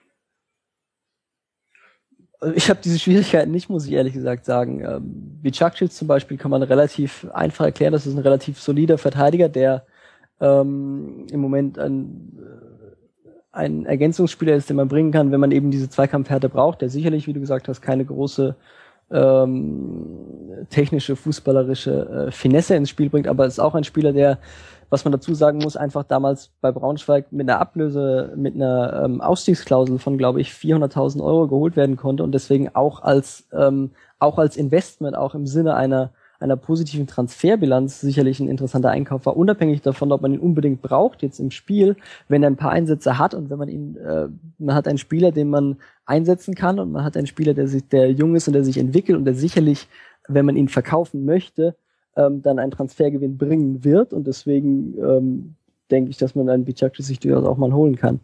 Ähm, was Vargas angeht, sicherlich fehlt da noch die große, die große Bindung zum Spiel, aber die anderen Transfers, ähm, wie ich sie vorhin auch geschildert habe, sind doch weitgehend ähm, eins zu eins Wechsel und hm, denke ich, dass man in dieser Situation nicht groß an der Kaderzusammenstellung kritisieren kann, sondern dann müsste man auch die Kaderzusammenstellung der, vor, der vorangegangenen Saison kritisieren, weil sie im Wesentlichen ähm, von den Spielertypen und von den, äh, von den Verteilungen über die verschiedenen Positionen doch sehr, sehr ähnlich, wenn nicht identisch ist. Mhm. Aber das kann man natürlich tun. Also du siehst, Julian, ähm, wir begegnen ähm, dem ein bisschen äh, skeptischer, aber das ist ja das Schöne. Dafür ist man ja Fan und äh, ähm, hat ja auch einen ganz eigenen Blick auf die Mannschaft. Ähm, auf jeden Fall vielen Dank für deine sehr ausführlichen Ausführungen. Also ich fühle mich jetzt wieder gut informiert, wesentlich besser als in den letzten Wochen. Jetzt musst du aber auch kurz sagen, ihr spielt jetzt noch die nächsten Spiele gegen Augsburg, gegen Stuttgart, Wolfsburg und Hamburg. Da würde ich mal so einen Cut machen, dann ist der zehnte Spieltag vorbei und dann hat sich alles so ein bisschen einsortiert. Jetzt musst du einfach knallharten Tipp rausgeben. Wo werdet ihr stehen in der Tabelle? Keine Ahnung. Also ich ähm, habe das Spiel gestern geguckt und ich war habe das Spiel sehr gerne angesehen und ich nehme dafür den 17. Tabellenplatz gerne in Kauf, weil ich lieber mit dem Gekicke wie gestern ähm, auf 17 stehe, als mit so einem ähm, Bubble-Kurzfußball, der doch seine Spuren hinterlassen hat in der Erinnerung, ähm, den Klassenerhalt zu schaffen. Also äh, dass der Tabellenplatz, der am Ende nach drei, vier weiteren Spielen dasteht, ist mir relativ egal, solange ich weiter diesen Fußball sehen kann. Mein Gott, das ist, äh, das ist ja fast eine buddhahafte Gleichmut gegenüber der Tabelle. Da ähm, könnten sich viele ein Beispiel dran nehmen. Okay, ich wünsche dir, dass du diese beihältst, egal wie die nächsten vier Spiele laufen, Julian. Vielen, vielen Dank, dass du dir die Zeit genommen hast. Ähm, gerne. Und ähm, wir holen uns gerne mal ein Update in ein paar Spieltagen bei dir. Ja, mal sehen, was dann passiert sein wird. Gut. Vielen Dank, dass du mit dabei warst. Bis bald mal wieder. Mach's gut. Gerne. Ciao. Ciao. Ciao. So, und auch wenn man es nicht glauben mag, aber es gibt durchaus noch andere Spiele, über die wir auch noch reden sollten. Ich habe mir überlegt, dass wir jetzt einfach die Tabelle von unten ein bisschen nach oben hochgehen, wenn wir mit Hoffenheim anfangen, so bitte es für Julian sich anhören mag. Und da sehe ich nur ein Team hinter der TSG stehen nach diesem Spieltag und das ist Hannover 96. Die haben zu Hause gegen Stuttgart gespielt, 3 zu 1 verloren. Ich ratter gleich mal die wichtigen Statistiken runter. 19 zu 8 Torschüsse für Stuttgart, 14 aus dem offenen Spiel heraus. Das heißt, sie hatten wieder Chancen en masse und deswegen mag, würde ich sagen, der Sieg geht mal in Ordnung. Der geht aber sowas von in Ordnung und äh, ohne dass ich jetzt ein besonderes Herz für den VfB habe, äh, ich gönn's den Stuttgartern äh, aber auch tatsächlich und wirklich, weil ich äh, ja im Prinzip es äh, immer gut finde grundsätzlich, dass guter Fußball auch irgendwann belohnt wird und das äh, war überfällig beim VfB jetzt. Äh, der hat mir schon letzte Saison, muss ich sagen, in der Endphase äh, imponiert, als äh, die Mannschaft ganz, ganz tief im Abstiegskampf äh, steckte und es tatsächlich versucht hat, äh, über spielerische Lösungen äh, zu machen äh, es dann am Ende auch geschafft hat, äh, ja, mit einer Art Fußball, also mit einem sehr offensiven, mit einem Kombinationsfußball am Ende auch da die Punkte zu holen, um in der Liga zu bleiben. Das fand ich schon mal klasse, dass es eben äh, da nicht nur Kratzen, Beißen, Grätschen und ich weiß nicht, was man noch alles fressen kann, war in der Phase, sondern dass äh, Stuttgart Fußball gespielt hat. Und das haben sie jetzt fortgesetzt. Das hat unter Zorninger äh, ich tue mich ein bisschen schwer mit dem Begriff Konzepttrainer. Da habt ihr wahrscheinlich hier in der Sendung auch schon oft drüber äh, gesprochen. Ähm, äh, was ist das eigentlich ein Konzepttrainer? Aber sagen wir mal so, Zorninger ist einer, der, der eine klare Vorstellung davon hat, äh, wie eine Mannschaft spielen soll. Er zieht das System auch durch. Äh, auch nach äh, fünf Niederlagen in der Liga in Folge lässt er sich nicht davon abbringen. Ähm, das finde ich gut, vor allen Dingen, weil die Leistungen ja in den Spielen zuvor auch äh, oftmals äh, äh, gut waren. Der VfB war ja mindestens ebenbürtig zum Gegner und dass sie dann jetzt in Hannover dieses Ding dann auch mal gewinnen, auch wenn du sagst, also 19 zu 8 Torschüsse, äh, dann ist ein 3-1 äh, in, in, in äh, Hannover auch absolut angemessen. Also das hat mich hat mich tatsächlich auch als Fußballfan gefreut, dass äh, ja die Mannschaft, die einen guten Fußball spielt, dann auch äh, die Punkte holt in dem Fall. Das werden jetzt alle Hannover-Fans nicht so gerne gehört haben, aber ähm, was sollen wir denn machen? Mir ist aufgefallen, Markus, als ich mir so ein bisschen angeguckt habe, die durchschnittlichen Positionen der Stuttgarter in den letzten Spielen, dass Zorniger sie immer tiefer aufgestellt hat und jetzt auch gegen, gegen Hannover standen die Innenverteidiger circa 25 Meter vom Tor durchschnittlich und es gab eigentlich sehr, sehr viele Räume auf den Außen. Warum hat Hannover das nicht geschafft, die zu bespielen? Meinst du, das ist eine Kaderfrage bei denen? Das kann ich mir schon gut vorstellen. Oder ich denke, dass das ist so, weil Hannover, die habe ich äh, live gesehen im Stadion, haben sie mir insofern äh, nicht gefallen, weil sie äh, mit der Einstellung ins Spiel gegangen sind. Wir haben hier heute keine Chance gegen die Mannschaft und lass uns irgendwie das Schlimmste verhindern. Das war Also schlimmster Betonfußball, was sie dann natürlich gut gemacht haben und was sie auch gestern gut gemacht haben, war der Konter äh, zum 1-0. Äh, auch gegen Dortmund sind sie ja dann in, in Führung gegangen. Und trotzdem hattest du nie das Gefühl, dass Hannover dieses Spiel äh, gewinnen kann. Aber wie gering die Erwartungen da sind, hat man schon an der Redaktion, Reaktion der Fans und auch, äh, wenn man so die, die Hannoveraner Kollegen hinterher gehört hat, die waren schlichtweg begeistert vom Spiel von Hannover, obwohl diese Mannschaft in Anführung jetzt äh, eigentlich chancenlos war und äh, gut gekämpft hat, gut gekontert hat. Ich muss ehrlich sagen, ich verstehe die, die Transferpolitik von, äh, von Hannover 96 nicht. Wobei man, man liest einige Namen ähm, und, und kann die im Grunde genommen nicht zuordnen. Also wenn jemand aus der französischen Liga kommt, dann kann ich in der Regel, es sei denn, es ist ein, ein großer Name, nicht sagen, ist der gut, ist der schlecht, den muss man dann erst häufiger sehen. Aber äh, was mich beispielsweise gewundert hat, äh, Bittenkurt, äh, mit dem hatte ich einen Termin vor der Saison, auch im Trainingslager des FC, und da hatte ich ihn dann auch gefragt, ähm, ob mein Eindruck richtig ist, dass ihn Hannover 96 so einfach hat gehen lassen. Äh, das so wie es sich äh, darstellte in den Berichten dazu, war das ja so.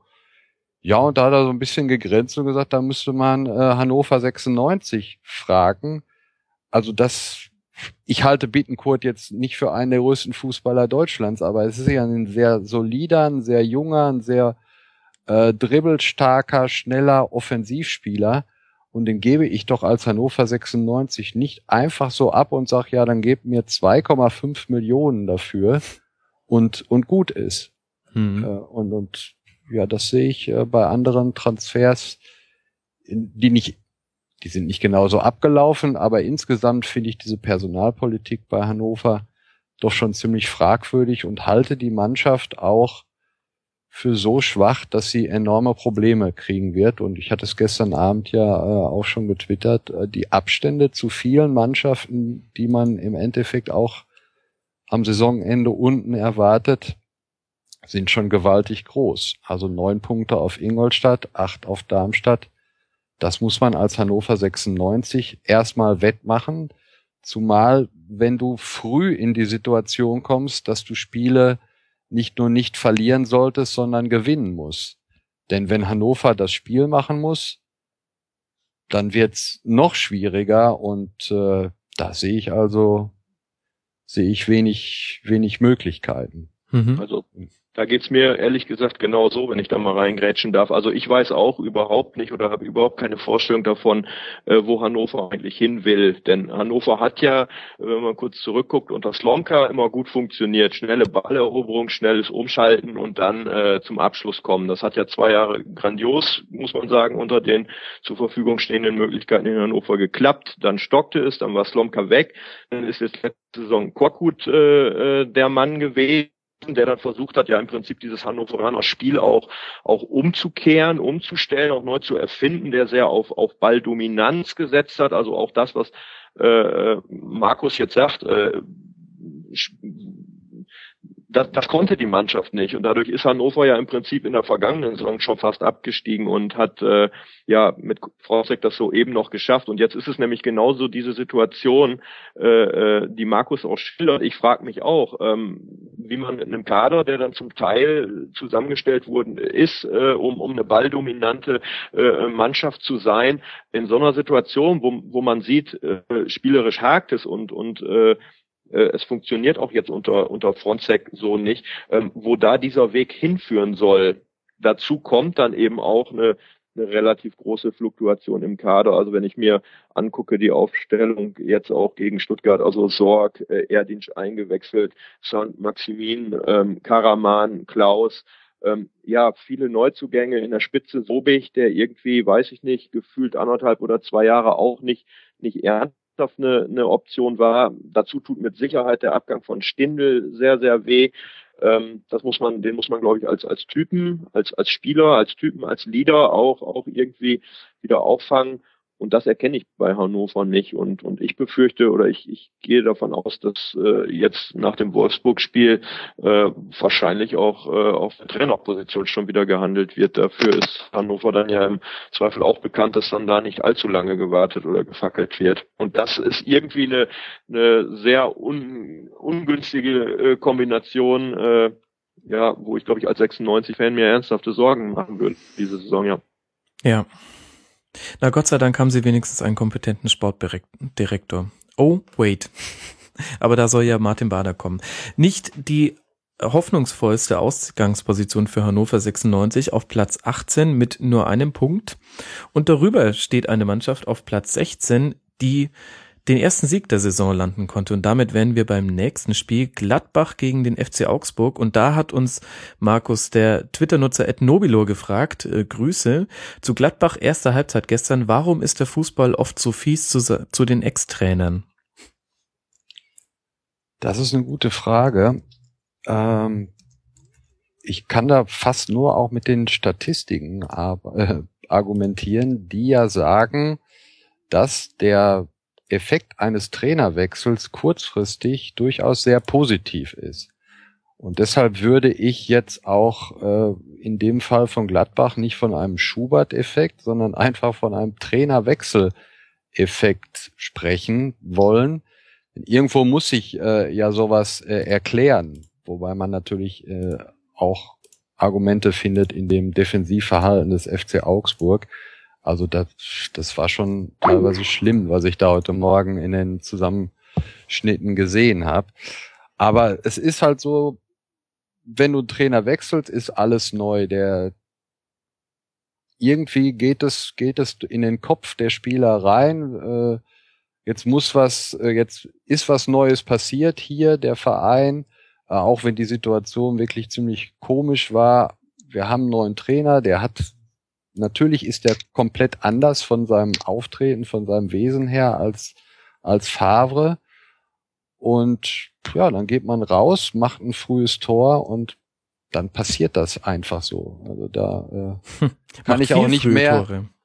Ja, vier, vier Frühtore, 4 zu 0 nach 21 Minuten. ja, haben natürlich auch, äh, Schubert hat natürlich personell auch einiges geändert. Also ich äh, war am Samstag da beim Spiel in Köln ähm, mit Drimic, was ja auch keine Überraschung ist, aber nach so kurzer Eingewöhnungszeit, das passte überhaupt nicht. Raphael ist dahinter total untergegangen. Gestern hat Raphael dann äh, vorne gespielt, Stindel dahinter. Ich denke mal, das lief spielerisch dann äh, deutlich äh, flüssiger als äh, in Köln mit mit Drimic, der ja kaum kaum Bindung zum Spiel gefunden hat. Und insgesamt fünf Änderungen, das ist ja auch schon ja, knapp die halbe Mannschaft. Und das hat sich dann sicherlich auch ausgezahlt. Mhm. Ist in dem Fall gut gegangen, ja. Und wie ist auf der Gegenseite dann, ähm, vielleicht kann Marc dazu was sagen, muss sich Augsburg jetzt äh, nicht langsam Sorgen machen, stehen auf Platz 14, haben auch nur vier Punkte und ähm, beide Treffer aus elf Metern, wo der eine jetzt nicht unbedingt einer war. Ja, äh, ich glaube schon. Also Augsburg, man könnte jetzt ein bisschen böse sein und sagen, äh, jetzt passiert so ein bisschen das, womit wir eigentlich die letzten ein, zwei Jahre immer gerechnet haben, dass sich Augsburg also doch auch ins untere Drittel einsortiert. Ähm, äh, richtig nachvollziehen kann ich es eigentlich nicht, weil es hat mit der Mannschaft gut funktioniert. Weinziel hat der Mannschaft ein klares Konzept verpasst. Die Mannschaft steht sehr gut. Sie arbeiten sehr gut zusammen. Personell hat sich, glaube ich, weiß ich gar nicht, so viel nicht geändert. Also mir fallen auf jeden Fall äh, so keine, keine dramatischen Wechsel ein. Also ich glaube, im Tor sind sie gut aufgestellt. Äh, es gibt nach wie vor Bayer, der als, als Schaltzentrale, als das Gehirn der Mannschaft gilt. Und ähm, ja, bei Augsburg habe ich durch die Erfahrung der letzten Jahre aber im Prinzip immer noch so das Gefühl, dass die äh, so den Turnaround schaffen könnten, weil sie arbeiten da sehr unaufgeregt, sie haben ein sehr gutes Umfeld. Der Reuter äh, weiß als Sportdirektor sehr genau einzuschätzen, was da gerade passiert. Ähm, der nächste Gegner ist Hoffenheim, also das ist auch da nicht aussichtslos. Sie haben jetzt ja, das traute sich erst zu sagen, wo der Julian weg ist, na klar. genau. Ja, sie haben gestern äh, die vier Tore äh, kassiert in 20 Minuten. Ehrlich gesagt ist das nicht erklärbar, finde ich, aus, aus der Warte, dass äh, eine Gladbacher Mannschaft das so alles gelingt. Gladbach schießt zwei Tore in fünf Spielen vorher, äh, dann vier in 20 Minuten. Ähm, ich glaube, da haben die Augsburger, da waren die so überrascht, wie wir alle, die äh, vorm Live-Ticker gesessen haben oder das im Fernsehen äh, verfolgt haben. Wenn man dann guckt, bis dahin hatte Augsburg in fünf Spielen Tore kassiert.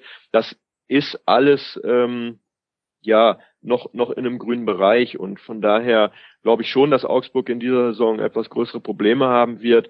Ähm, die Erfahrung sagt aber auch, äh, dass im Prinzip vielleicht auch Darmstadt, Ingolstadt, je länger die Saison dauert, doch auch noch ein bisschen nach unten rücken. Aber ähm, ja, es ist, es ist ein bisschen schwer äh, äh, zu prognostizieren, wie es mit, mit Augsburg weitergeht, finde ich.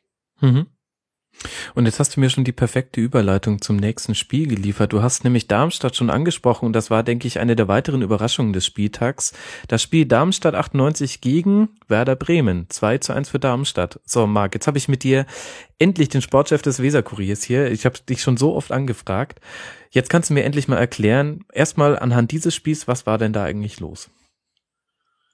Äh, gute Frage. Das haben sich äh, die Werderaner auch äh, gefragt und das fragen sie sich, glaube ich, immer noch. Äh, das war auch gestern äh, spürbar nach dem Spiel noch. Also ich hätte fast äh, jetzt gesagt, äh, im Moment äh, steckt Werder sogar in so einer kleinen Identitäts- oder Sinnkrise, denn ähm, ja, Viktor Skripnik hat vor der Saison gesagt, ähm, wir wollen äh, anders auch noch als in der letzten Saison dominanter sein, wir wollen offensiv stark sein, wir wollen äh, ein Spiel prägen, gerade auch in Heimspielen, aber das gilt natürlich auch für Auswärtsspiele äh, wie in Darmstadt. Und ähm, man muss sagen, dass Werder, wenn sie denn in der Lage sind, äh, ein Spiel prägen zu können, theoretisch, also weil sie eben in Ballbesitz sind, weil sie den Ball viel länger und häufiger haben als der Gegner, äh, ja, dann, dann macht sich eine relative Ratlosigkeit breit. Also das sind ja durchaus spielerische Defizite, die sich auftun. Werder ist dann ein bisschen äh, arg limitiert, hat man das Gefühl.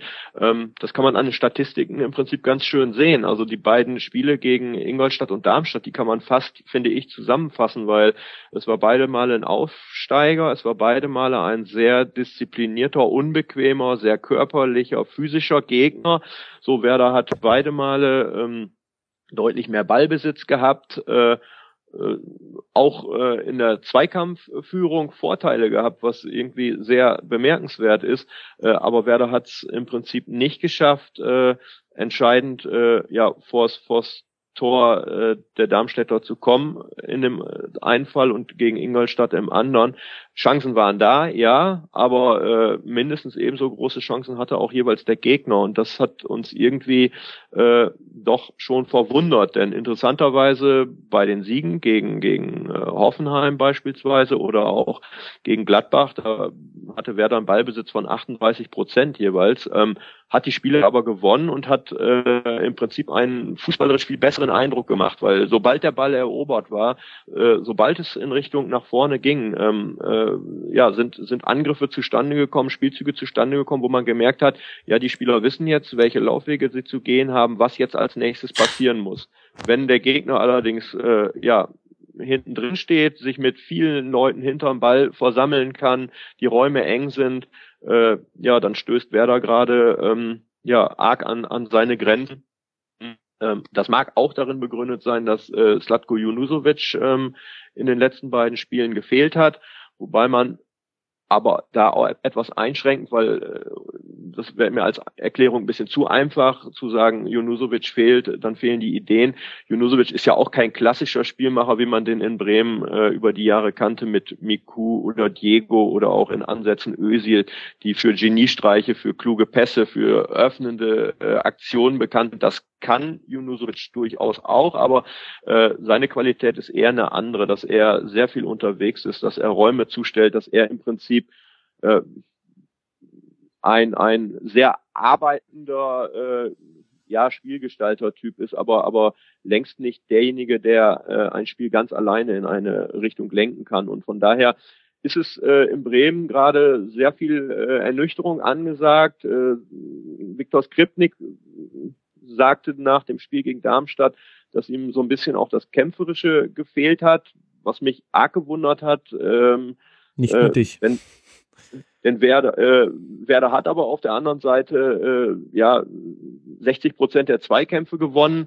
Ähm, also wir, wir, wir fragen uns hier gerade selbst, äh, was findet da statt? Also äh, ist es tatsächlich äh, eine, eine Kopfsache, die Einstellungssache im Spiel gegen den Neuling oder ist es womöglich, und das fände ich viel dramatischer, tatsächlich äh, äh eine spielerische Limitierung, weil äh, ich glaube, wenn es um, um Einsatz und Kampf geht, äh, da kann man leichter was gegen unternehmen, als äh, gegen gut organisierte Gegner spielerische Lösungen zu finden. Also das wird schwieriger und von daher ja, ist das im Moment äh, sehr, sehr unentschlossen alles in Bremen, gerade auch äh, nach dem, was äh, in den zwei Wochen vorher passiert ist, als Pizarro dann gekommen ist. Mhm. Um nochmal auf dieses Kämpfer-Zitat zurückzukommen, mein erster Gedanke war dabei, dass es also wie viele rote Karten sollen denn da noch hinten runterfallen? Ich habe das Gefühl, dass diese Unbeherrschtheiten, die man in den ersten Spielen dieser Saison gesehen hat, mit Bargfrede, Bartels, äh, Leukemia, mhm. nicht alles davon wurde geahndet. Ähm, das war zwar immer aus einer Frustsituation heraus, aber mein erster Gedanke wäre nicht gewesen, als äh, Trainer zu sagen, wir müssen jetzt noch mehr kämpfen. Genau, genau. Das hat uns eben auch gewundert. Ähm, die Situation, also ich frage mich, äh, was Viktor Skripnik, ob er es wirklich so sieht oder was er damit bezweckt oder ob es einfach auch darum geht, den Fokus vielleicht ein bisschen wegzulenken eben von den spielerischen äh, Defiziten, weil das äh, spielerische Moment, also fußballerisch eine dominante Mannschaft zu sein, so das war sein erklärtes Ziel. Und ich weiß nicht, ob er äh, gerade feststellt, äh, dass das äh, womöglich mit den Spielern, die er hat, äh, schwieriger werden könnte und das nicht im Prinzip eine kleine äh, Nebelkerze ist, die er da in Sachen äh, äh, Kampfkraft oder Einsatzwillen äh, zündet, weil ähm, klar, Spiele gegen Ingolstadt, gegen Darmstadt, das sind, äh, ich hätte fast jetzt gesagt, das sind erstmal Schlachten sozusagen, aber das sind zumindest, ist ein böses Wort, ein blödes Wort auch, äh, das sind aber zumindest keine Spiele, bei denen man äh, mit Schönheit, glaube ich, glänzen kann. So, das, das, das ist völlig klar. Aber äh, ich glaube, diesen Verdacht hat Werder auch äh, zu keiner Zeit erweckt, dass sie da jetzt den Gegner in Grund und Boden zaubern würden, weil ich finde, vom Einsatz her war das alles okay. Der wirklich äh, schlimmere Befund ist der, dass, dass äh, es spielerisch hakt und, äh, um auch auf die roten Karten oder auf die Platzverweise zu kommen, die du ansprichst, ja, aus Frustsituationen entstanden, äh, kann ich nachvollziehen, aber äh, ich finde es ehrlich gesagt äh, bedenklich, dass äh, äh, äh, diese Frustsituationen reichen, ähm, um, um vielleicht bei dem einen oder anderen die Sicherung durchbrennen zu lassen. Äh, das darf einfach nicht passieren. Das ist äh, in, in beiden Fällen von Bartels und auch von ähm, äh, Bargfrede in der Woche vorher oder auch Leukemia, wie er auf die Hand oder auf den Körper des Verteidigers von Darmstadt da noch tritt, das ist mehr als, als bedenklich und ähm, ja, andersherum glaube ich, und da bin ich eben auch bei dir, dass ich sage, äh, die müssen nicht noch, noch äh, äh, kämpferischer sein, nicht noch, noch mehr Einsatz bringen, äh, die müssen äh, eher den kühlen Kopf bewahren und eher sich darauf besinnen, äh, Situation fußballerisch zu lösen. Das würde zumindest mal eine neue Note mit hineinbringen. Wir haben auch viele Fragen zur Kaderzusammenstellung bekommen. Das hast du alles schon so ein bisschen angedeutet. Also die Hörer sehen Probleme im zentralen Mittelfeld auf der Sechser- und der Zehner-Position. Und da würde ich jetzt als Außenstehender sagen, kommt man ja auch relativ schnell zur Rolle von Aichin, der ja auch jetzt gerade zwar seinen Vertrag verlängert hat, aber das hat sich ja auch schon wieder gezogen. Ähm, wie schätzt du denn seine Position ein und wie bewertest du das, was er für Werder umgesetzt kriegt? Ähm, also unterm Strich glaube ich, äh, steht ein Plus, äh, wenn man sein Wirken sieht bei Werder. Er hat äh, in der Zeit geschafft, die Personalkosten zu reduzieren. Er hat es geschafft, äh, Erlöse zu erzielen für Leute wie Selke, auch wie Di Santo. Also gerade Di Santo ist so ein Beispiel, ähm, den hat er vor zwei Jahren zusammen mit Robin Dutt äh, aus der Arbeitslosigkeit äh, in England geholt, äh, war für Wigan Athletic nicht mehr gut genug und wir haben uns auch hier alle gewundert, ob das jetzt der Heilsbringer sein kann. Ähm, da hat es funktioniert, also das war mit Sicherheit ein guter Transfer. Eichin hat Bartels geholt, äh, finde ich auch äh, für Werder-Verhältnisse, wo eben nicht mehr die Chance da war, äh, viel Geld auszugeben, ein, eine Bereicherung für, für Werder. Andersherum, ja, er hat auch daneben gelegen. Ähm, er hat äh, Macchiadi äh, geht auf sein Konto, Caldirola ist mir ehrlich gesagt auch äh, nach dem Spiel gegen Darmstadt nach wie vor ein Rätsel, wie er im Prinzip in seinem ersten Jahr äh, quasi unumstrittene Stammkraft sein kann, in seinem zweiten Bremer Jahr komplett weg ist vom Fenster äh, und jetzt in Darmstadt aber ähm, in der Innenverteidigung gesetzt ist. Also da, da werde ich auch äh, nicht so ganz schlau daraus. Ähm, das Problem, was ich sehe, ja, da äh, hast du auch völlig recht bei der Aufzählung oder haben auch die Fans äh, recht, ist, äh, dass Werder zentral hinter den Spitzen, vor allen Dingen wenn Werder ein 4-4-2 äh, spielt mit der Raute, dann ist ja die Spitze der Raute die 10, ähm, fehlt, fehlt im Prinzip ein Mann, der das Spiel von da aus auch leitet, die Bälle verteilt. Das hat Pizarro interessanterweise beim äh, Ingolstadt-Spiel gemacht nach seiner Einwechslung. Da hat er hinter den Spitzen gespielt und er hat in der Tat äh, zwei, drei Pässe äh, in die Spitze gespielt. Er hat die Bälle verteilt, so wie man es vorher noch äh, früher von, von De Bruyne kannte, der diese Qualität auch hatte. Das darf man ja auch nicht vergessen. Der hat mal bei Werder gespielt, auch schon in der Zeit, als es äh, als, als, als Werder quasi sportlich auch dabei war, immer weiter abzurutschen. Da war äh, De Bruyne im Prinzip äh, einer der wenigen oder der letzte noch, der, der in der Lage war, äh, so ein Spiel auch, auch zu lenken, Einfluss zu nehmen, äh, mal besondere Aktionen zu kreieren. Und das fehlt Werder äh, in der Tat komplett. Wir haben hier in, in Bremen äh, den Levent Ajicek, der als Riesentalent gilt. Der hat äh, äh, als U-Spieler alle Nationalmannschaften durchlaufen. Der war als U19 äh, Nationalspieler oder war es U, oder U17 Nationalspieler bei einer WM dabei in Mexiko Mexiko, da ist er in die Top 11 des Turniers gewechselt, äh, gewählt worden. Ähm, jetzt in der Profimannschaft spielt er aktuell überhaupt keine Rolle. Vergangene Saison hat er sporadisch eine Rolle gespielt. Ähm, Skripnik hat es dann versucht mit mit äh, Eggestein, also einem Talent aus dem eigenen Laden auch, 18 Jahre jung, äh, durchaus talentiert. Ähm, äh, man darf von ihm keine Wunderdinge erwarten. Die hat er auch äh, nicht liefern können, ist auch völlig normal. Deswegen will ich das auch überhaupt nicht dramatisieren. Aber Fakt ist halt, dass äh, auf dieser Zehnerposition äh, Werder nicht die Lösung gefunden hat. Und da kann man natürlich auch sagen, dass auch Eichin diese Lösung nicht gefunden hat. Äh, da wäre ich dabei. Was die Sechserposition angeht, äh, sage ich, mit Bargfrede ist Werder für seine Verhältnisse solide aufgestellt.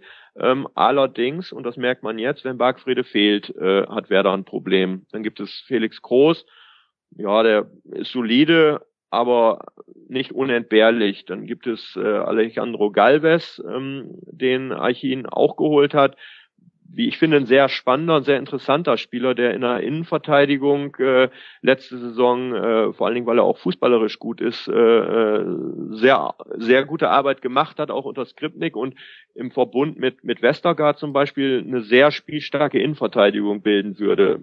Mhm. Jetzt lässt Skripnik aber äh, Lukimia spielen und, und Galvez, ja, sitzt erstmal draußen, ist frustriert und spielt dann äh, gegen Darmstadt äh, auf der Sechserposition, weil Bargfrede gesperrt ist, äh, was uns, sagen wir mal, mindestens gewundert hat, weil Galvez in der vergangenen Saison unter Dutt auf der Sechserposition auch angefangen hat, da wer dann Überangebot in der Innenverteidigung hatte. Und da hat Galvez mehrfach gesagt, dass die Sechserposition eben nicht seine Position ist. Und ähm, ich finde, er hat jetzt gegen Darmstadt uns nicht vom Gegenteil überzeugen können. Also von daher bin ich äh, da auch bei den Fans, die sagen, äh, äh, im zentralen Mittelfeld fehlt es. Ich sag auf der Zehnerposition aber noch mehr als auf der Sechserposition. Mhm. Jetzt haben wir mit Markus ja noch äh, einen zweiten äh, Gesprächsteilnehmer mit dabei, der ähnlich wie ich nur eine Außensicht auf Werder hat. Markus, ich hatte ich habe schon letztes Jahr, man kann es nachhören, in den Schlusskonferenzen gesagt, dass in der Rückrunde mir Werder ein bisschen zu overhyped war, weil die haben halt diesen Wahnsinnslauf gestartet mit äh, sechs Spielen, sechs Siegen äh, zur Rückrunde und sind dann, waren dann sehr schnell aus den Abstiegsrängen weg und ab dann hatten sie mit dem Abstieg auch nichts mehr zu tun. Aber ich habe schon damals hatte ich nicht so das Gefühl, dass da hinter, dahinter ein spielerisches Konzept steht. Steckt sich das mit deiner Einschätzung? Das ist halt genau wieder das Thema. War das ein äh, Skripnik-Effekt oder war das ein Trainerwechseleffekt? Ähm, der Marc kann das viel besser beurteilen, ob Skripnik ein guter Trainer ist. Ich denke, er ist absolut äh, solide und ich finde es auch ein bisschen problematisch, dass äh, viele Trainer jetzt da dahin kommen wollen, äh, der Mannschaft ein dominanteres Spiel beizubringen. Das ist ja für Leute okay, die den Kader danach haben. Äh, also ich habe mal irgendwann einen Podcast gehört, da hat jemand gefördert, äh, die Bundesliga müsse mehr Guardiola wagen und äh, Ballbesitz und so. Ja, da muss ich auch mal ehrlich sagen, Leute, guckt euch doch mal an, welche Spieler Bayern München zur Verfügung hat und mit welchen Spielern soll Werder Bremen denn bitte auf äh, Dominanz spielen, dass die 60, 65 Prozent Ballbesitz haben. Dann musst du doch auch technisch so gute äh, Spieler haben. Und ich denke, äh, auch wenn wir erst sechs Spieltage jetzt haben, steht Werder genau da, wo sie, wo sie hingehören, wo sie einzuordnen sind von dem Kader. Was äh, ich interessant fand bei Marc, und da würde ich ihn auch ganz gerne nochmal nach seiner Einschätzung fragen. Ich denke, dass Pizarro ein hervorragender Zehner ist, wenn man denn überhaupt mit einem Zehner spielen will. Aber ich sehe jetzt auch im Kader nicht unbedingt die starken äh, Flügelspieler, wo man sagt, äh, man sollte besser äh, breit spielen im 4-4-2 ohne einen Zehner. Marc, glaubst du denn, dass Pizarro in der Lage ist, zumindest über 70, 75 Minuten auf der 10 auf dem Niveau zu spielen, das nötig ist in der Bundesliga? Ähm, ehrlich gesagt glaube ich nicht. Also es ist im Moment äh, natürlich äh, schwer einzuschätzen, wie fit er ist oder wie er die Belastung überhaupt wegsteckt. Aber ähm, ich glaube, dass er eher der Mann im, im Sturm, also als einer von zwei Spitzen sein muss, als derjenige, der vorne die Bälle festmacht, der vorne äh, äh, im Prinzip allein weil es Pizarro ist für jeden, jeden, jede gegnerische Abwehr äh, ja in, in, in Angst und Schrecken versetzen kann, so dass einfach dieser Typ, diese Persönlichkeit, diese diese Schlitzohrigkeit äh, äh, im Prinzip eine Qualität ist, die Werder in ganz ganz vorne braucht und ich kann mir bei ihm, er wird jetzt 37 in wenigen Tagen äh, nicht vorstellen, dass er auf einer Position hinter den Spitzen auch mit der entsprechenden Arbeit, die er auch nach zu verrichten sein würde, dann äh, 70 oder 80 Minuten spielen kann. Ähm, ich sehe ihn eher weiter vorne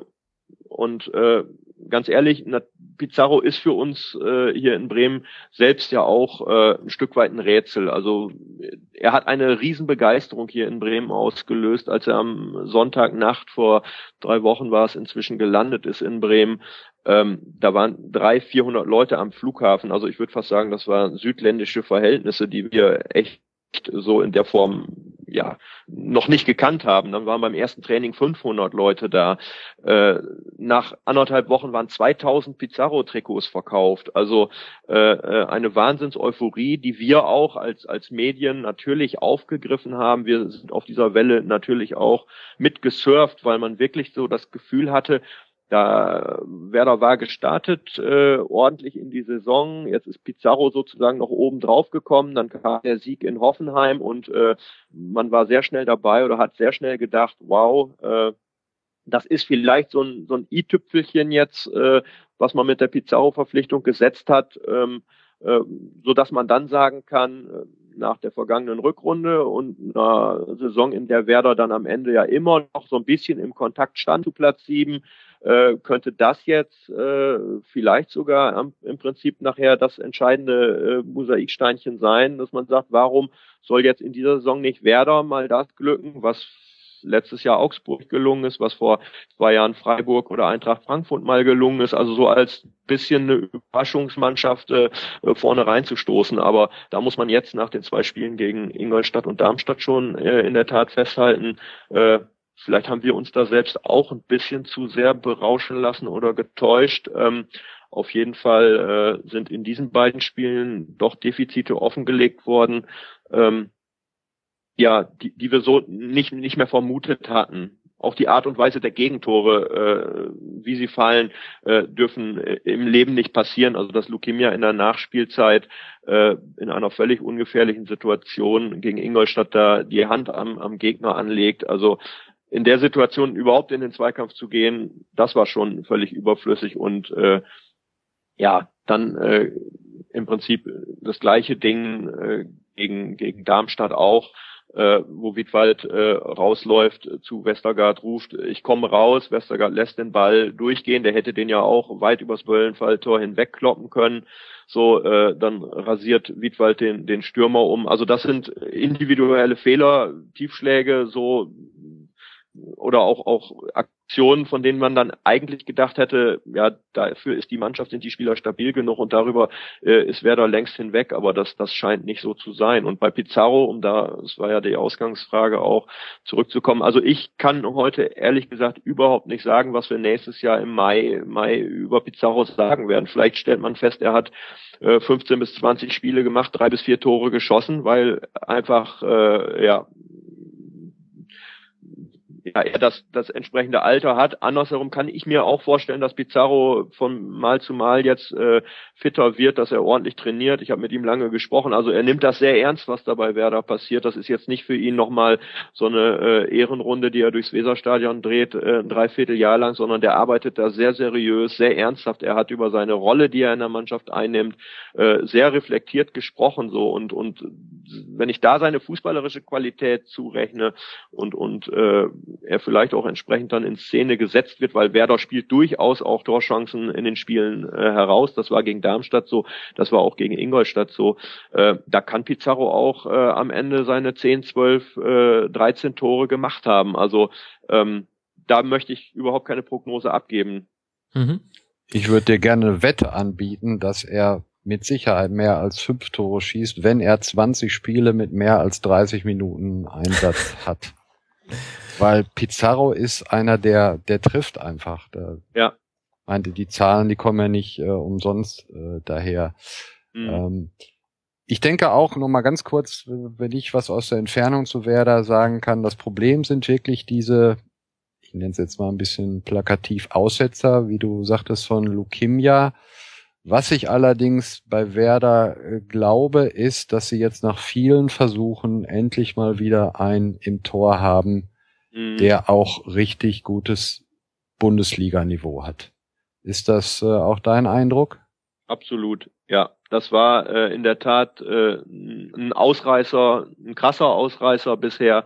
Ähm, also Felix Wiedwald hat in den Spielen bis dahin einen sehr, sehr guten Eindruck gemacht. Er ist äh, ein sehr, also körperlich sehr präsent, äh, also ein breitschultriger Torwart äh, mit der Brust raus. Äh, da werden jetzt einige vielleicht auch drüber schmunzeln, aber ähm, das ist, äh, hat es in Bremen seit Tim Wiese nicht mehr gegeben. Also Sebastian Mielitz und auch Raphael Wolf sind äh, von ihrer Präsenz her andere Typen gewesen. Also ich will jetzt nicht sagen, bei Sebastian Mielitz hingen die Schultern schon mal eher runter, aber es ist äh, allein vom Auftreten her äh, schon schon ein Unterschied. Und äh, äh Wiedwald ist bei hohen Bällen sehr sicher, er geht raus. Äh, äh, ohne Angst. Er hat auch ein gutes Timing, abgesehen jetzt von der äh, Aktion gegen Rosenthal, die dann zum Elfmeter führte, als er sich wirklich verschätzt hat. Also ähm, auf der Torwartposition, äh, ich glaube, diesen Eindruck, den kann ich dir da bestätigen, Markus, äh, ist Werder äh, mit Sicherheit besser aufgestellt als in den vergangenen drei Spielzeiten. Das ist mit Sicherheit ein Fortschritt. Und jetzt gab es ja, das äh, vergisst man fast, wenn man uns so zugehört hat in den letzten Minuten, es gab ja auch noch einen Gegner, Darmstadt 98. Und ich weiß nicht, Markus, bist du jetzt dann äh, gegen Dortmund ähm, im Stadion?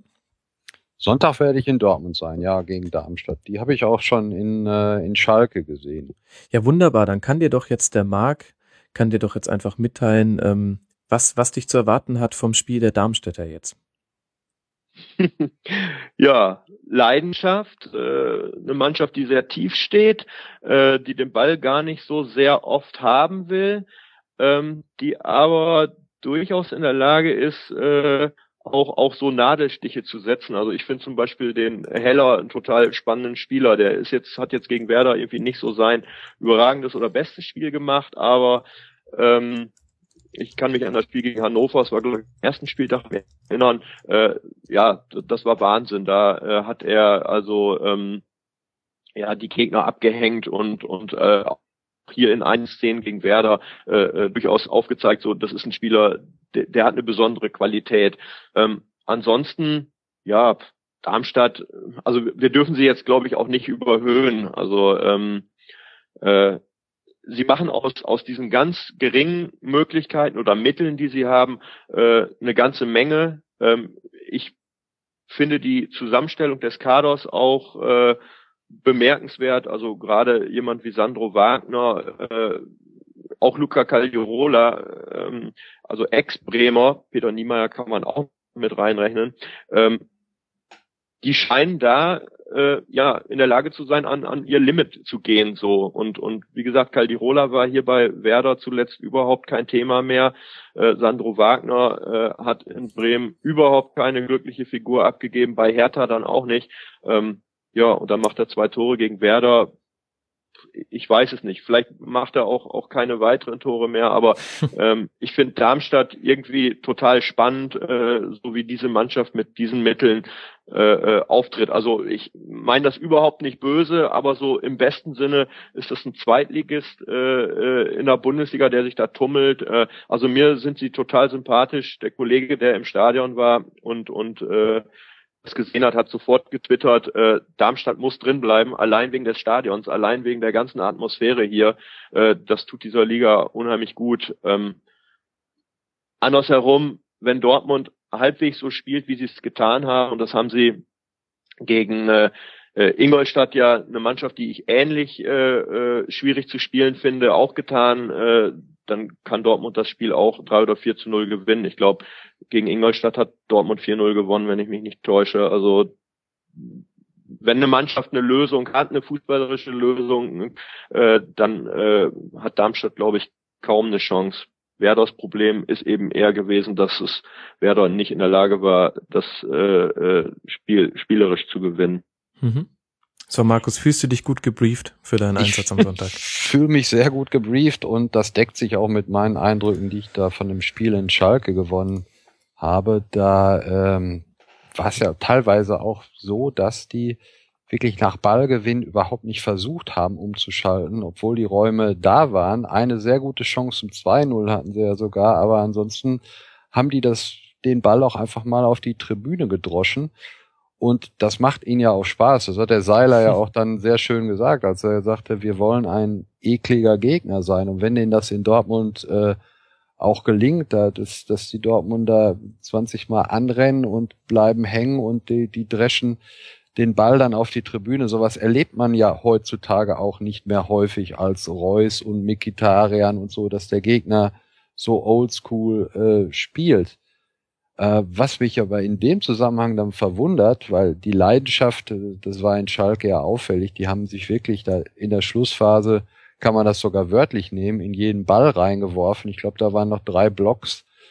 Ähm, aber warum, wie kommt es denn, dass die weniger als 40 Prozent der Zweikämpfe dann gegen Werder Bremen gewinnen? Also die Zahl äh, hat mich dann doch erstaunt und sie Gewinn trotzdem zeigt mir nur, dass man auf diese Zahlen, äh, die sollte man sich vielleicht angucken, aber keinen großen äh, Wert drauf legt. Um vielleicht nochmal ganz kurz zum Julian zurückzukommen. Äh, Modest hat ja auch eindrucksvoll widerlegt in den fünf, sechs Spielen jetzt für den FC, dass er nicht der ungefährlichste äh, Stürmer Europas ist. Das stimmt. Das sind auch die berühmten Post-Ex ähm, oder Ex-Post-Analysen, aus der BWL, wenn man äh, sagt, ähm, der Aktienkurs ging immer nach oben, dann muss doch VW jetzt auch morgen 200 Euro wert sein. Tja, nee, muss nicht sein. Gut.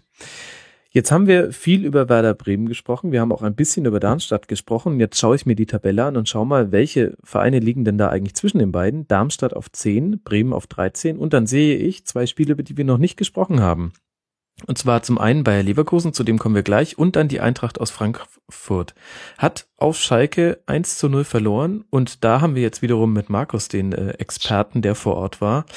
Erzähl uns doch mal kurz, wenn ich da jetzt mal nur auf die Statistik gucke, dann sehe ich ja 18 zu 13 Torschüsse für die Eintracht und denke mir, hm, das könnte wieder so gelaufen sein wie damals bei deren Auswärtsspiel in Wolfsburg. Das war eigentlich unglücklich, dass sie da verloren haben.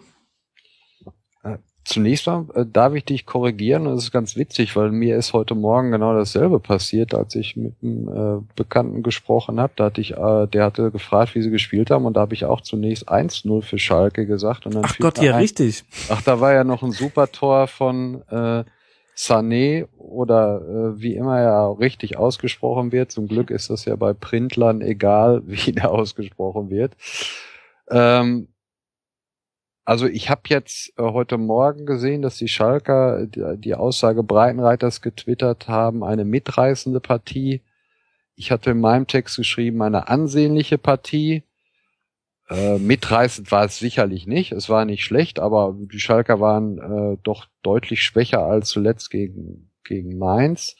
Die Frankfurter haben mir spielerisch sehr gut gefallen in den Umschaltsituationen. Äh, aber da muss man dann auch sagen, wenn es 20 Meter vorm Tor aufhört, dann ist das halt auch nicht mehr gut. In der zweiten Halbzeit hatten sie dann tatsächlich Chancen.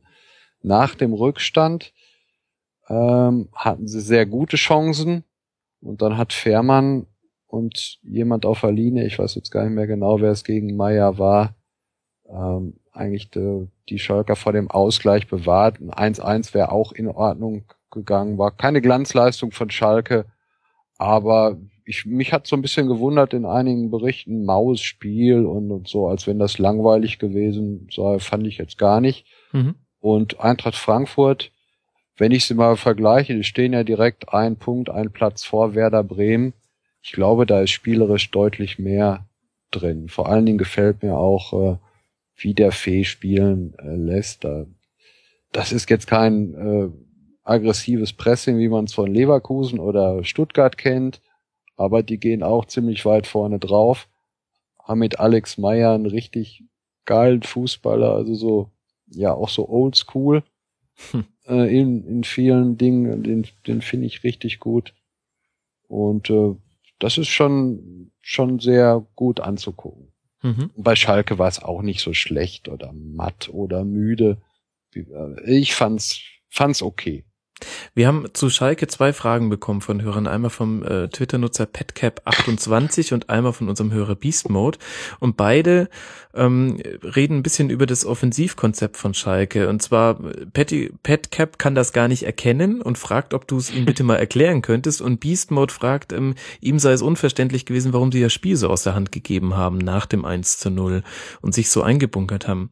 Kannst du uns da noch ein bisschen erklären, wie es wirklich ist?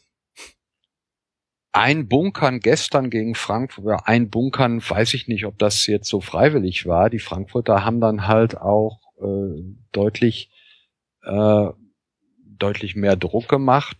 Ich finde, das ist ein ganz normaler Spielverlauf äh, nach einer nach einer Führung. Wenn du in der 76. das 1-0 machst, versucht natürlich die Mannschaft, die zurückliegt, äh, mehr Risiko zu gehen und das hat man ja dann hinterher beim 2-0 auch gesehen. dass das ging dann nach hinten los, hätte auch genauso gut zum Ausgleich führen kann. Also da würde ich jetzt den Schalkern keinen großen Vorwurf machen, dass sie sich aktiv zurückgezogen hätten. Zu dem Konzept, wie der Marc schon sagte, Konzept Trainer und Konzept. Ich meine, wenn eine Mannschaft ein Konzept hat, für mich ist das ja fast gleichzusetzen mit dem Wort Muster und mhm. äh, du spielst immer nach einem Muster, ja, das wäre ja für die für den Gegner super, weil dann könntest du dich auf alles äh, einstellen. Deshalb, das ist mir irgendwie zu viel Schema. Was bei Schalke auffällig ist und bei bei Breitenreiter, dass Johannes Geis ein extrem wichtiger Spieler ist, der sich immer weit zurückfallen lässt, teilweise äh, oder ja, vielleicht sogar meistens zwischen die Innenverteidiger um das Spiel zu eröffnen. Und dann geht es mehr oder weniger schnell auf die Flügel. Gestern hat er ja wieder ähm, im 4-2-3-1 spielen lassen, davor häufiger im, im 4-4-2.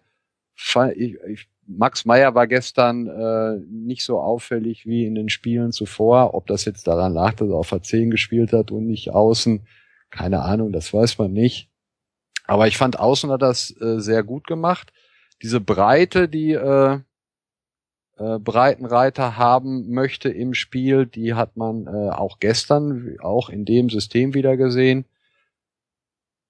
Und das ist im Grunde genommen so, sag ich mal, der Plan, der da, der dahinter steckt, das Spiel auf die Außen äh, zu verlagern, möglichst auch relativ äh, spät, aber das ist äh, gestern nicht nicht ganz so häufig gut gelungen. Die sind ja auch nicht so oft durchgekommen.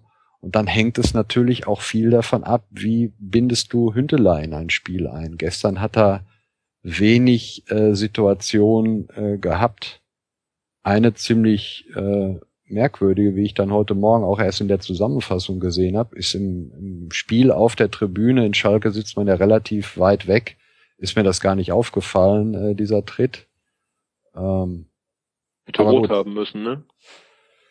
Ja, ich denke schon. Also, ja. Da hätte er sich zumindest nicht äh, beschweren äh, können. Mhm. Aber merkwürdig, dass das gestern, äh, also ich habe davon überhaupt nichts mitgekriegt, sondern erst heute, heute Morgen war auch gar kein Thema hinterher. Erstaunlich. Hat, hat aber natürlich nichts mit äh, Konzept zu tun. Also Jetzt Hoffentlich sagen, ist das kein Konzept. Wenn, wenn wir, äh, so wie der User das äh, meinte, ich weiß ja, wie er das meint mit dem Konzept, dann würde ich ihm total widersprechen. Also klar hat André Breitenreiter das Konzept, was ich eben äh, aufgezeigt hat, mhm. habe, ne? so wie, wie es jeder andere äh, Trainer auch hat. Also ich glaube, einen konzeptlosen Trainer äh, wirst du im Profifußball nicht finden. Es gibt halt einige, die es besser machen, einige, die es äh, schlechter machen. Mich würde als Bremer noch mal kurz interessieren, Markus, wenn ich da mal eben dazwischen fahren darf. Ähm, Franco Di Santo, ähm, ist er da schon angekommen? Wird er sich da wohlfühlen? Wird er tatsächlich eine äh, wichtige Rolle da spielen? Oder äh, wie fällt äh, so dein Eindruck nach den ersten Wochen mit Di Santo bei Schalke aus? Er hatte, gestern ist er erst äh, später reingekommen, deshalb hat Hünteler ja alleine vorne gespielt was ja, wenn ich es richtig verfolge, die vergangenen Jahre eigentlich häufig der Fall gewesen ist, dass Hünteler alleine gespielt hat. Von daher ist es ja auch für Hünteler, der schon jahrelang da ist, dann äh, eine Umstellung, jetzt plötzlich mit jemandem an der Seite zu spielen. Und jetzt haben wir sechs Spiele. Ähm, also Di Santo, mal so, ist mir noch keinmal positiv aufgefallen, aber ich glaube, da sind wir einfach schlicht zu früh in der Saison, um, äh, um da ein Urteil drüber, drüber zu fällen. Mhm. Also ich finde, es war ein äh, absolut logischer Transfer, zu, vor allen Dingen zu den Konditionen, den dann zu holen, weil du musst ja immer auch gewappnet sein für den Fall, der in den vergangenen Jahren ja selten passiert ist, dass Hünteler mal länger ausfällt, äh, beziehungsweise dass er was doch schon häufiger mal passiert ist, dann nicht trifft und ersetzt werden muss. Und von mhm. daher macht die Santo Sinn. Bisher hat er sich noch nicht äh, gut eingebunden. Ich glaube, es ist vom Stand her äh, ähnlich wie bei Drimmitsch in, in Gladbach. Wobei man die beiden Rollen jetzt äh, nicht wirklich vergleichen kann, aber auf gleichem Stand und da muss man dann halt äh, ein halbes Jahr vielleicht abwarten. Ich denke mal, es ist nicht so schlimm wie bei beispielsweise Immobile vergangene Saison in Dortmund, wo es einfach nicht passte. Und das, glaube ich, äh, wird bei DeSanto nicht der Fall sein. Mhm. Gut, und unter dem Strich steht, dass Schalke über dem Strich steht, nämlich dem Strich äh, zur direkten Champions League Qualifikation auf Platz drei und eine Mannschaft, die da wahrscheinlich gerne stehen würde, aber in Realität auf Platz 11 steht, ist Bayern 04 Leverkusen. Die haben ebenfalls gespielt, nicht weiter überraschend, gegen Mainz 05. 1 zu 0 gewonnen, eventuell für einige überraschend, dass Kiesling nicht von Beginn an gespielt hat. Insgesamt ein zwar knapper Sieg, aber verdient, frage ich euch, Marc? Also das, was ich äh, in der Zusammenfassung gesehen habe, äh, war es verdient. Ja, ich glaube, Mainz hat äh, ein bisschen zu wenig getan am Ende, obwohl äh, ich mich da auch an die eine oder andere Chance erinnern kann.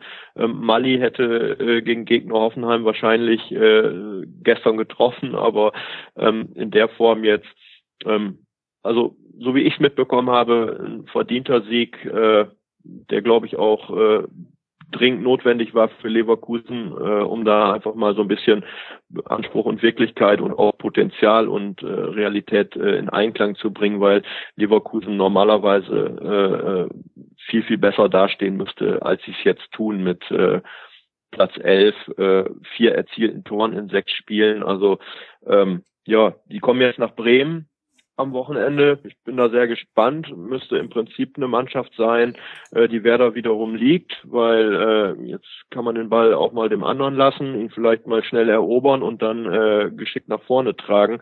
Ähm, ich bin gespannt, was es für wird. Also für mich ist das Spiel von zwei Mannschaften, die in der Liga bisher äh, bei Werder ein bisschen und bei Leverkusen äh, sehr deutlich unter den Möglichkeiten geblieben ist. Mhm ich, ich sehe das ähnlich vom, vom Spielerischen her. Wobei man natürlich sagen muss, Leverkusen spielt ja schon eine extreme Art des, des Fußballs. Das ist ja alles nicht auf Schönheit äh, angelegt. Ein Kollege von mir sagte mal, Leverkusen spielen zu sehen, das ist so wie, so ein bisschen wie Krieg. Das finde ich total übertrieben. Vor allen Dingen, weil er diese Art komplett ablehnt. Also ich finde, Roger Schmidt, der hat den Plan, der holt sich die Spieler dafür.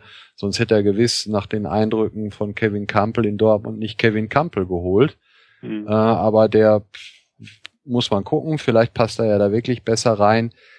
Ich fand's sehr überraschend, wie doch auf Leverkusen eingedroschen wurde nach dem Spiel in Dortmund, auch von, von Völler.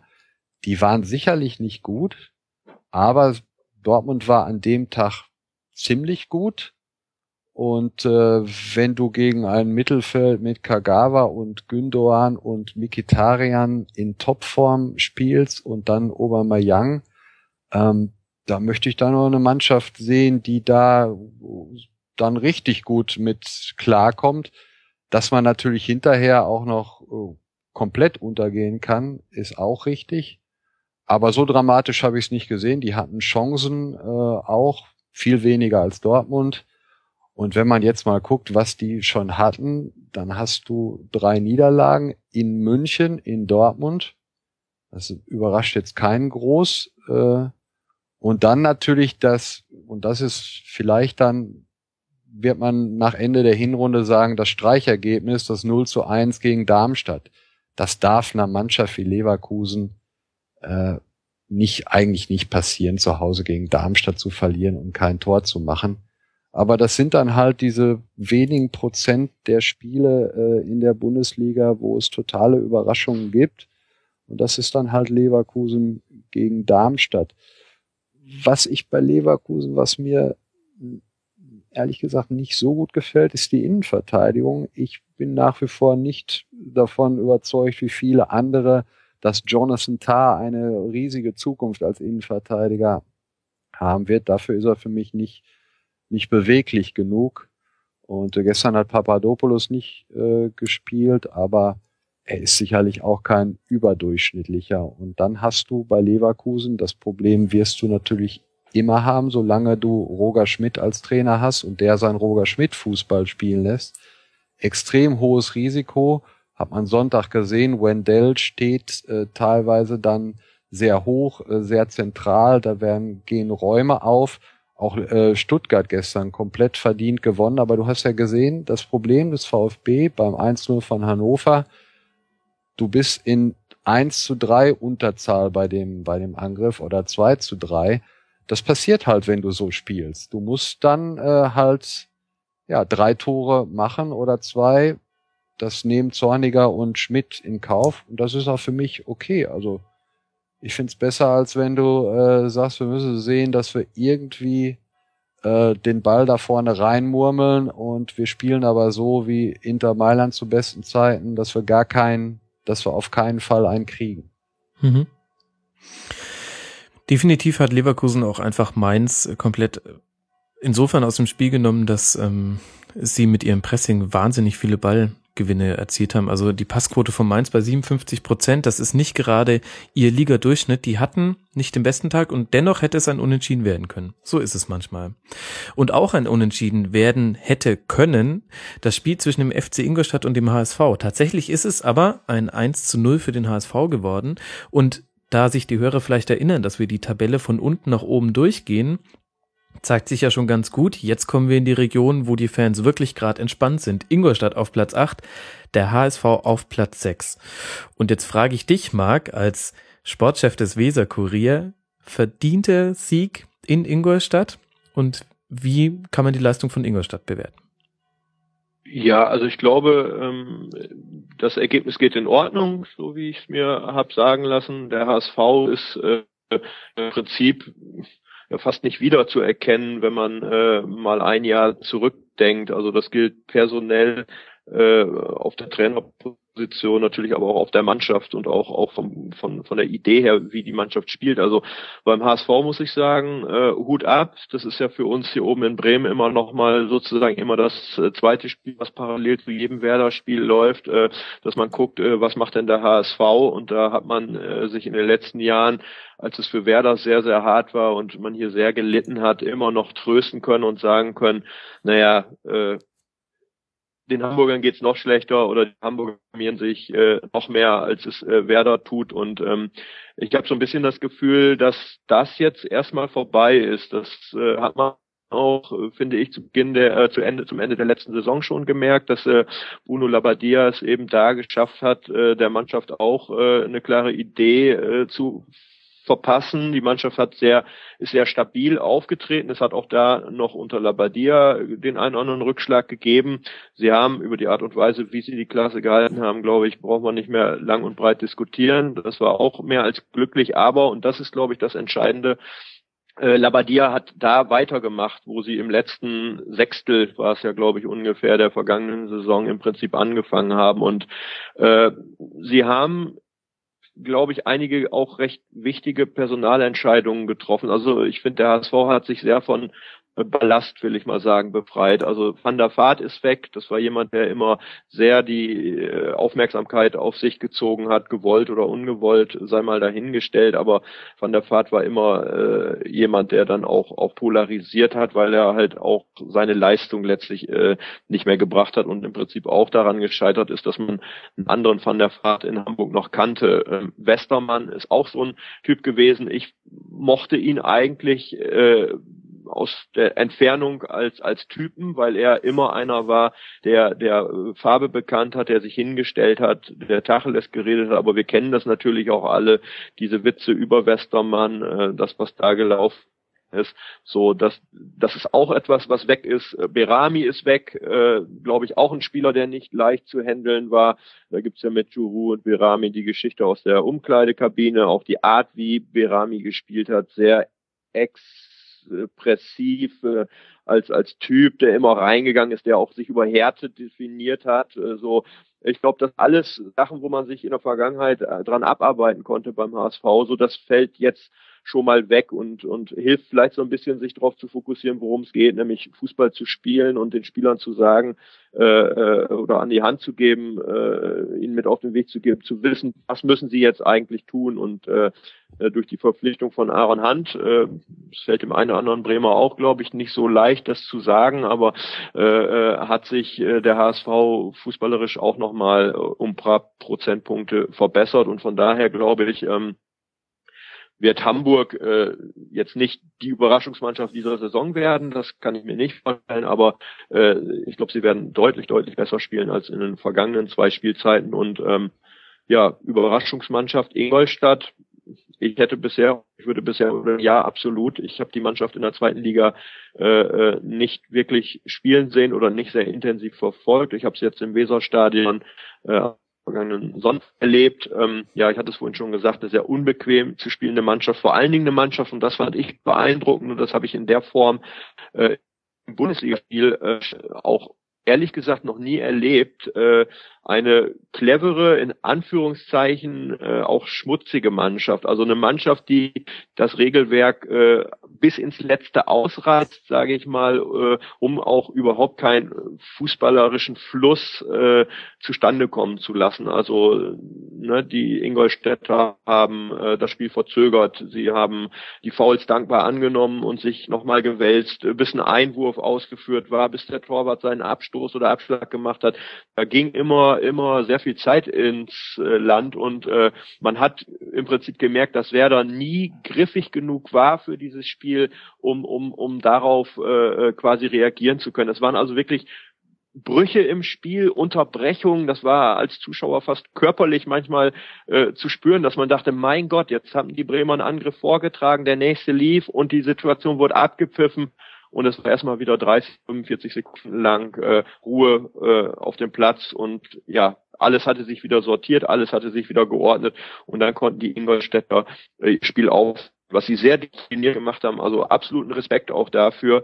Äh, haben auch äh, die eine oder andere Chance sich erspielt. Also das war äh, ermauert in Bremen. Das war auch, um da nicht falsch verstanden zu werden, kein kein unsportlicher Sieg. Nein, der war absolut verdient. Äh, letztlich auch ja clever äh, gemacht und äh, wenn man dann auch noch die Nerven hat und in der Nachspielzeit einen Elver so cool verwandelt, äh, wie es da passiert ist, äh, dann muss ich sagen, äh, völlig okay. Und ich bin wirklich noch gespannt, äh, äh, was äh, anderen Mannschaften äh, gegen Ingolstadt äh, einfällt. Mhm. Da kommt es ja am Freitag zum Duell um Europa, wenn der FC Ingolstadt gegen den ersten FC Köln spielt. Womit wir ganz galant, überraschend galant, bei der nächsten Partie gelandet werden. Hertha BSC gegen den ersten FC Köln. Hertha auf Platz 5 nach diesem 2 zu 0 Sieg. Der FC auf Platz 7. Da läuft man mit ganz dicken, stolz geschwellten Brüsten durch die Stadt. Da bin ich mir sicher. Und man muss auch sagen, wir müssen das Spiel nicht ins, in alle Tiefe besprechen, denn wir werden in der nächsten Sendung einen Hertha-Experten zu Gast haben, auf den ich mich schon sehr freue.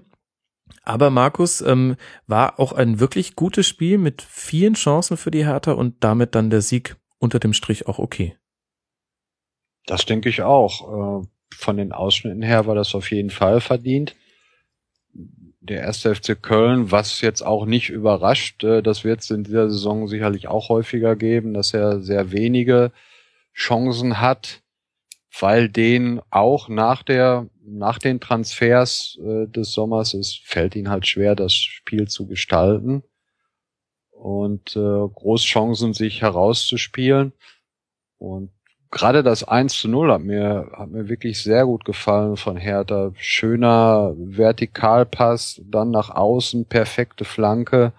Und das muss man natürlich auch sagen, äh, super Kopfball von Ibisevic, der dann mhm. ganz kurz mal einnickt. Also wer die Szene dann gesehen hat, der wusste genau, äh, warum dieser Ibisevic, äh, wie die Vergangenheit von dem zustande kommt in Hoffenheim. Ähm, wer den beim VfB Stuttgart gesehen hat, der dachte sich natürlich, ja, das ist jetzt einer, der sollte mal schleunigst, äh, keine Ahnung, in welche zweite oder drittklassige Liga wechseln. Und das 2-0 macht er dann vermutlich natürlich auch nach dem Erfolgserlebnis. Stuttgarter Fans werden mit Recht sagen, bei uns hat er den letztes Jahr in der äh, letzten Minute dann äh, nicht gemacht, wenn er alleine auf dem Torwart läuft. Ist halt beim Torjäger so, wenn es äh, wenn's dann mal irgendwann wieder gelingt, dann gelingt es auch sofort zum zweiten Mal.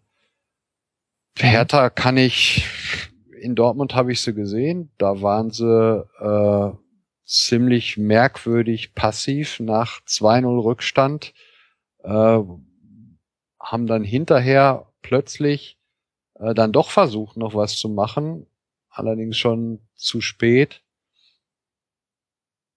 Also fällt mir genauso wie beim HSV sehr schwer, da etwas zu prognostizieren. Da kann man fürchterlich äh, daneben liegen. Äh, Gerade beim HSV, also noch eher würde ich es beim HSV gar nicht wagen, weil das ist mir alles zu fragil in den letzten Jahren da gewesen. Äh, Hertha, denke mal, sie haben jetzt auch schon ein gutes Polster, werden auf absehbare Zeit zumindest da unten nicht reinrutschen. Mhm. Und was mir aufgefallen ist, Marc, früher wäre das ein Spiel gewesen, was die Berliner gehasst hätten, denn der FC stand un unheimlich tief. Es war deutlich zu sehen, dass ähm, nach dem äh, nach den sechs Toren auf äh, in Frankfurt hat Stöger eindeutig äh, wieder mehr den Fokus auf Defensive gestellt. Und früher wäre die Hertha damit überhaupt nicht zurechtgekommen. Das wäre so ein klassisches 0 zu 0 gewesen. Und diesmal haben sie es aber wirklich geschafft, mit einem Fokus auf Flügelspiel sich viele Chancen zu kreieren.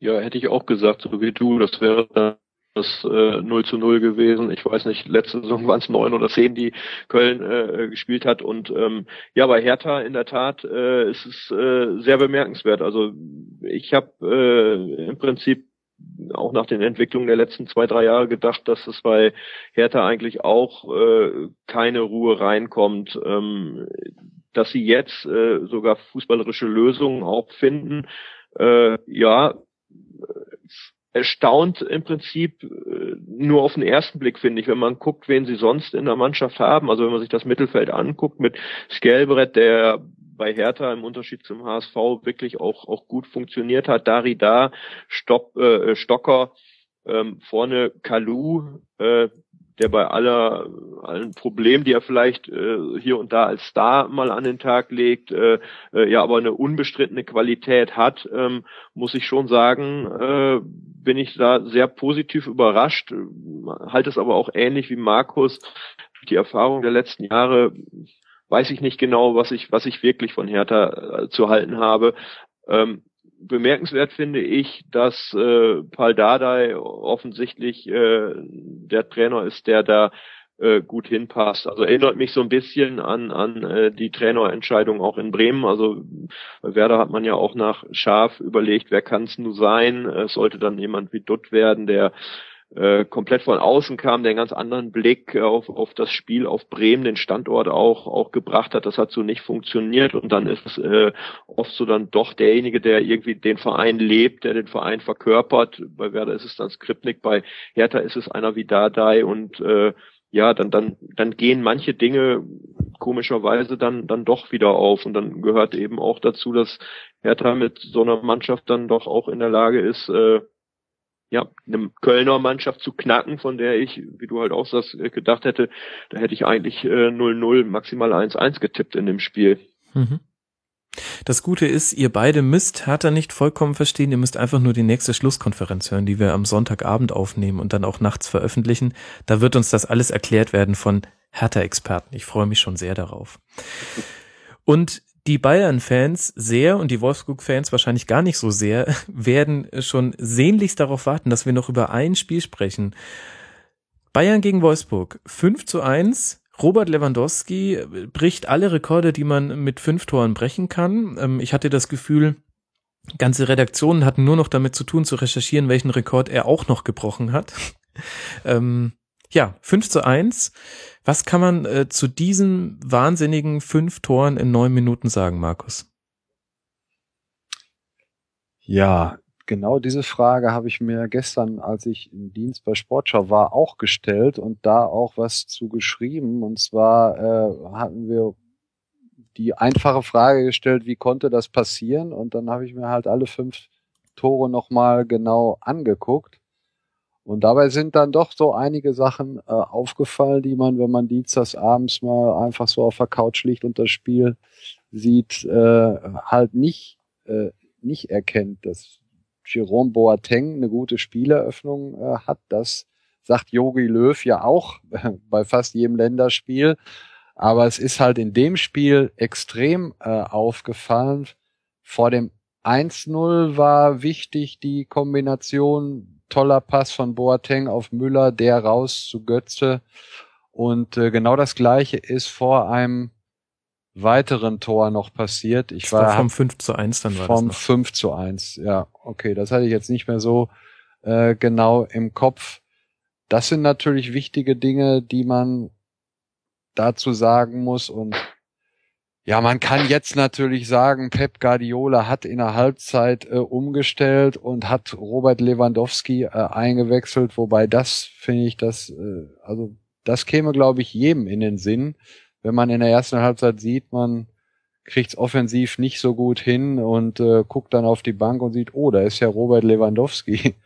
ähm, für mich, ich habe ihn in Dortmund ja lange gesehen, einer mit also ich würde ihn zu den einen der besten drei, mit Sicherheit fünf Stürmer der Welt zählen, dass der großartige äh, Qualitäten hat, das, das weiß jeder.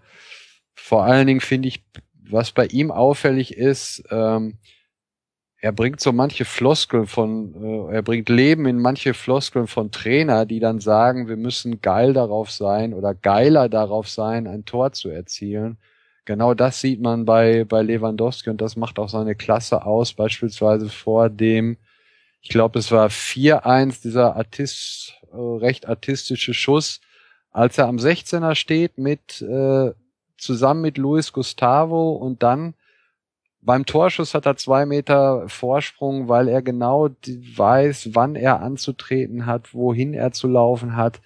Unheimliches Tempo dann, die Technik ist überragend. Also darüber brauchen wir nicht lange zu reden. Ähm, was haarsträubend war, muss ich ganz ehrlich sagen, gerade nachdem ich mir das nochmal genau angeguckt habe, das Wolfsburger Abwehrverhalten bei 4-1, 5-1, da habe ich noch teilweise Verständnis dafür, weil das nervt natürlich unheimlich, wenn man seine doch über weite Strecken ziemlich gute erste Halbzeit so wegwirft. Aber wenn ich sehe, wie Naldo beim 1-3 vorher hinter dem äh, Lewandowski hertrabt und überhaupt keine Anstalten macht, dem mal im Sprint zu folgen, da frage ich mich, wie, wie kann sowas passieren? Bei einem gestandenen Bundesliga äh, und Innenverteidiger einer Mannschaft, die in der Champions League spielt und Ambitionen hat, das in Zukunft auch weitermachen zu wollen. Also da würde ich als als Hacking äh, nach der Analyse oder bei der Besprechung dann doch ziemlich laut werden. Auch Dante hatte wieder einige äh, Böcke da drin. Sein Handheben kostet ihm eine, äh, eine halbe Sekunde, die ihm sehr gut getan hätte, um Lewandowski näher zu stören beim, beim 2-1. Ja, und dann hast du innerhalb von 60 Sekunden ist deine, deine Führung hin. Und so lässt sich dann was erklären, was ja auch, mein Gott, man sieht es ja jetzt in 50 Jahren äh, einmal vorkommt. Das ist so ungefähr, als wenn du ein WM-Halbfinale hast, das 7-1 gegen Brasilien gewonnen wird. Ja, ich glaube, da war Dante sehr dankbar, dass er ja selbst noch zwei weitere Treffer verhindert hat, zumindest äh, einer davon, äh, eine Rettungsaktion ging da auf sein Konto. Jetzt hat der Markus das äh, ganz schön entmystifiziert, finde ich, Marc. Ich weiß nicht, wie es dir geht. Ähm, hätten wir uns nicht einfach dran erfreuen können, äh, sowas wahnsinnig Geiles mal gesehen zu haben in der Bundesliga?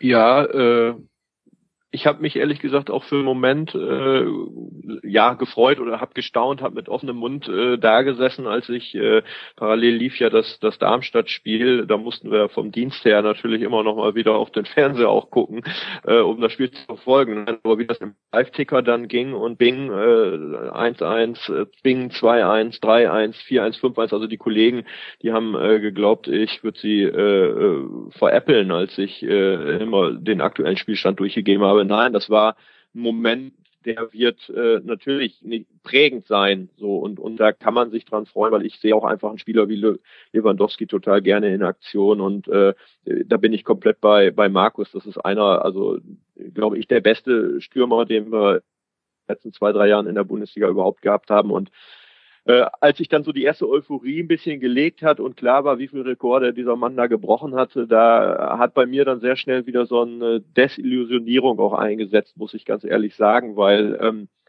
äh, ich habe mich als als Fußballfan äh, in den letzten zwei drei Jahren in den letzten Jahr doch zwei drei Jahren aus dem Titelrennen im Prinzip fast verabschiedet, muss ich sagen. Also ähm, es war völlig frühzeitig im ja, äh, Bayern würden Meister und ob sie nun ihre Spiele dann gegen Augsburg 2 zu 0 äh, äh, buchhalterisch äh, souverän gewinnen oder vielleicht auch mal 4 zu 0 dann gegen Köln aufdrehen und was Besonderes zeigen, das hat mich ehrlich gesagt alles überhaupt nicht mehr interessiert. Ich hatte jetzt in dieser Saison und auch nach den ersten Wochen so die leise Hoffnung, dass ich dachte, na, vielleicht kann das in dieser Saison ja doch mal wieder auch einen Titelkampf geben, äh, bedingt durch die Dortmunder, die so fantastisch gestartet sind, bedingt durch, durch Wolfsburg, äh, die im Supercup gezeigt haben, dass man und wie man Bayern schlagen kann, die es auch in der vergangenen Saison in der Rückrunde schon gezeigt haben.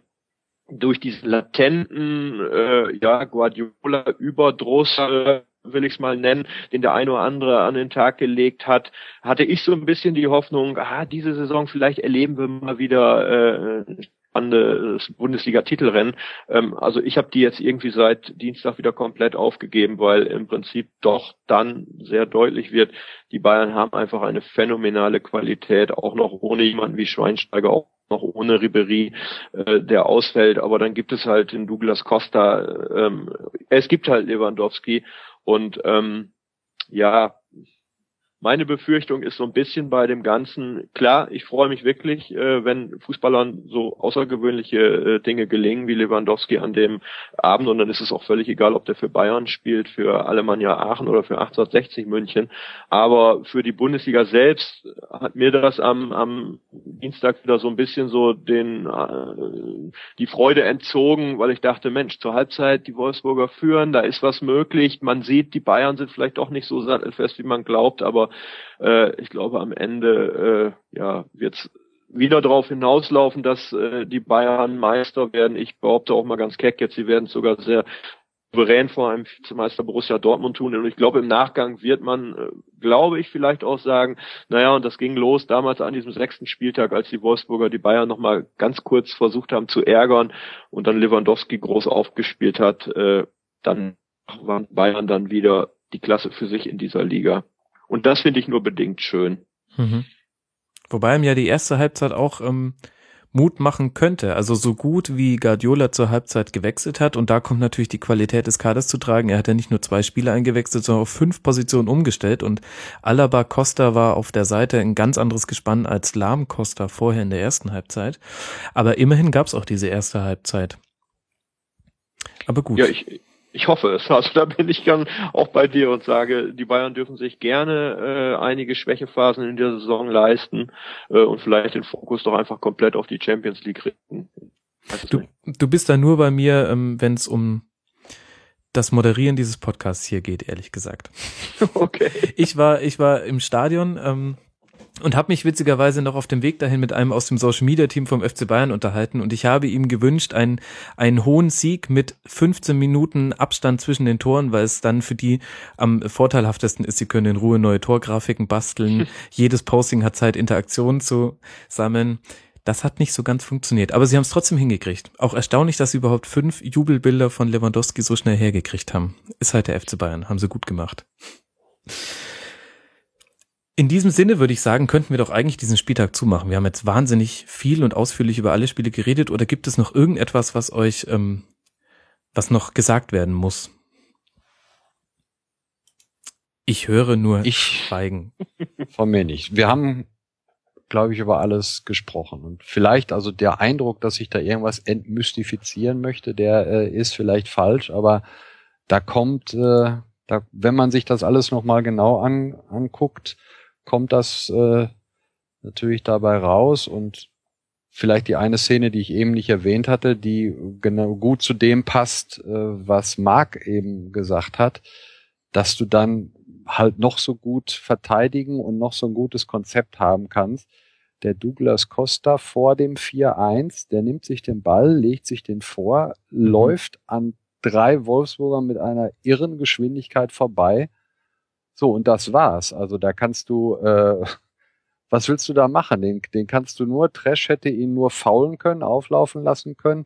Ansonsten hast, kannst du dann mit System und was weiß ich äh, argumentieren noch und noch. Die Bayern haben einfach den besten Kader mit den besten Spielern. Und deshalb ist das die Prognose, die mir am leichtesten fällt. Die werden Meister. Mhm. Fertig. So ganz weit lehnst du dich da tatsächlich nicht aus dem Fenster. Da hast du schon recht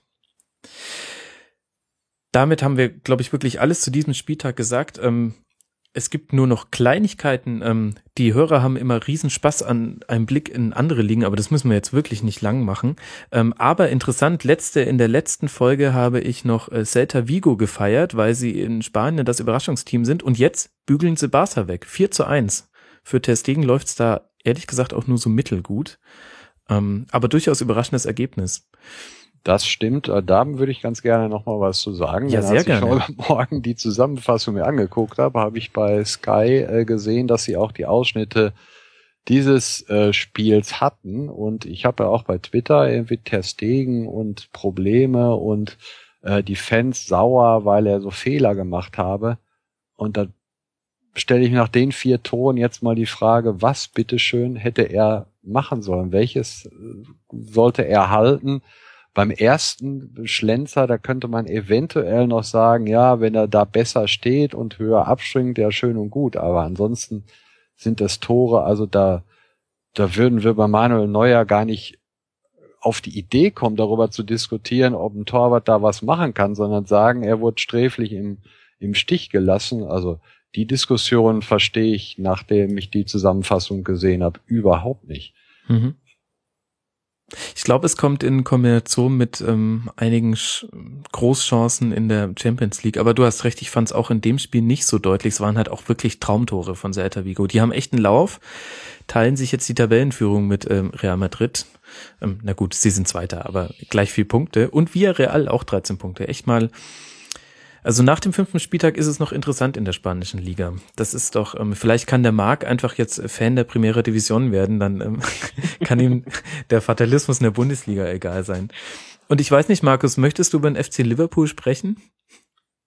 Also ich denke, wir sind auf besten Wege, sowohl den Ligapokal als auch alle anderen Wettbewerbe aufzumischen. Wenn du Carlisle zu Hause wegbombst. Im Elfmeterschießen. Äh, ja, aber immerhin. Nein, ist im Moment, äh, im Moment sehr traurig. Äh, ich bin nach wie vor aber der Meinung, dass man an Brandon Rogers festhalten sollte.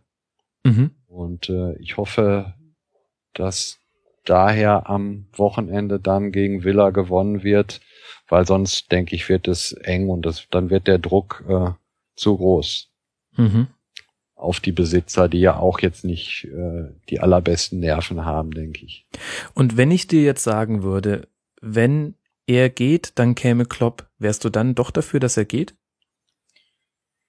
Äh, nee, eigentlich nicht. Wobei ich Klopp für die Situation und für den Verein äh, sicherlich äh, für sehr geeignet halten würde, aber ich glaube, die Engländer, die sind derzeit so drauf, dass die denken, du brauchst nur Klopp an der Seitenlinie haben mhm. und Liverpool wäre dann auf einmal wieder äh, mit Sicherheit Top 4. Das, das ist sehr schwierig, äh, weil du musst mal bedenken, sie haben in der Vizemeistersaison haben die Sturridge und Suarez in Topform, in, die haben getroffen äh, sonst, aber die sind, sind ja auch beides. Äh, ich meine, Suarez hat nicht umsonst mit Barcelona die Champions League gewonnen. Äh, aber das wird da jetzt nicht passieren. Du musst, äh, also ich finde, dass das Wichtigste ist, aus dieser Saison einigermaßen unbeschadet rauskommen, um dann äh, Coutinho zu halten, weil wenn der jetzt auch noch weggeht, dann wird's wird's sehr eng und ich glaube nicht, dass ein Jürgen Klopp da jetzt hinkommt äh, und zumindest dann über einen Zeitraum von 15, 20 Spielen Liverpool da unaufhaltsam in Richtung äh, Spitze führt. Mhm. Ja, den Eindruck habe ich ehrlich gesagt bei den englischen Medien und auch bei den Fans auch, wenn man so englischsprachige Podcasts sich anhört, dass da ein bisschen der Handauflegen-Effekt erhofft wird. Handauflegen könnte auch Juve gebrauchen gegen äh, Frosinone, die bisher erst ein Tor geschossen hatten vor diesem Spieltag, in der 92. das 1-1 kassierten, jetzt schon zehn Punkte hinter Spitzenreiter Inter. Ähm, schwierige Saison, auch Umbruchssituation, natürlich viele, viele Transfers. Ähm, aber da läuft's nicht so. Und Blaschikowski hat äh, für Florenz getroffen beim 2 zu 0 gegen Bologna. Damit ist Florenz jetzt Zweiter. Wird alle Dortmund-Fans freuen wahrscheinlich.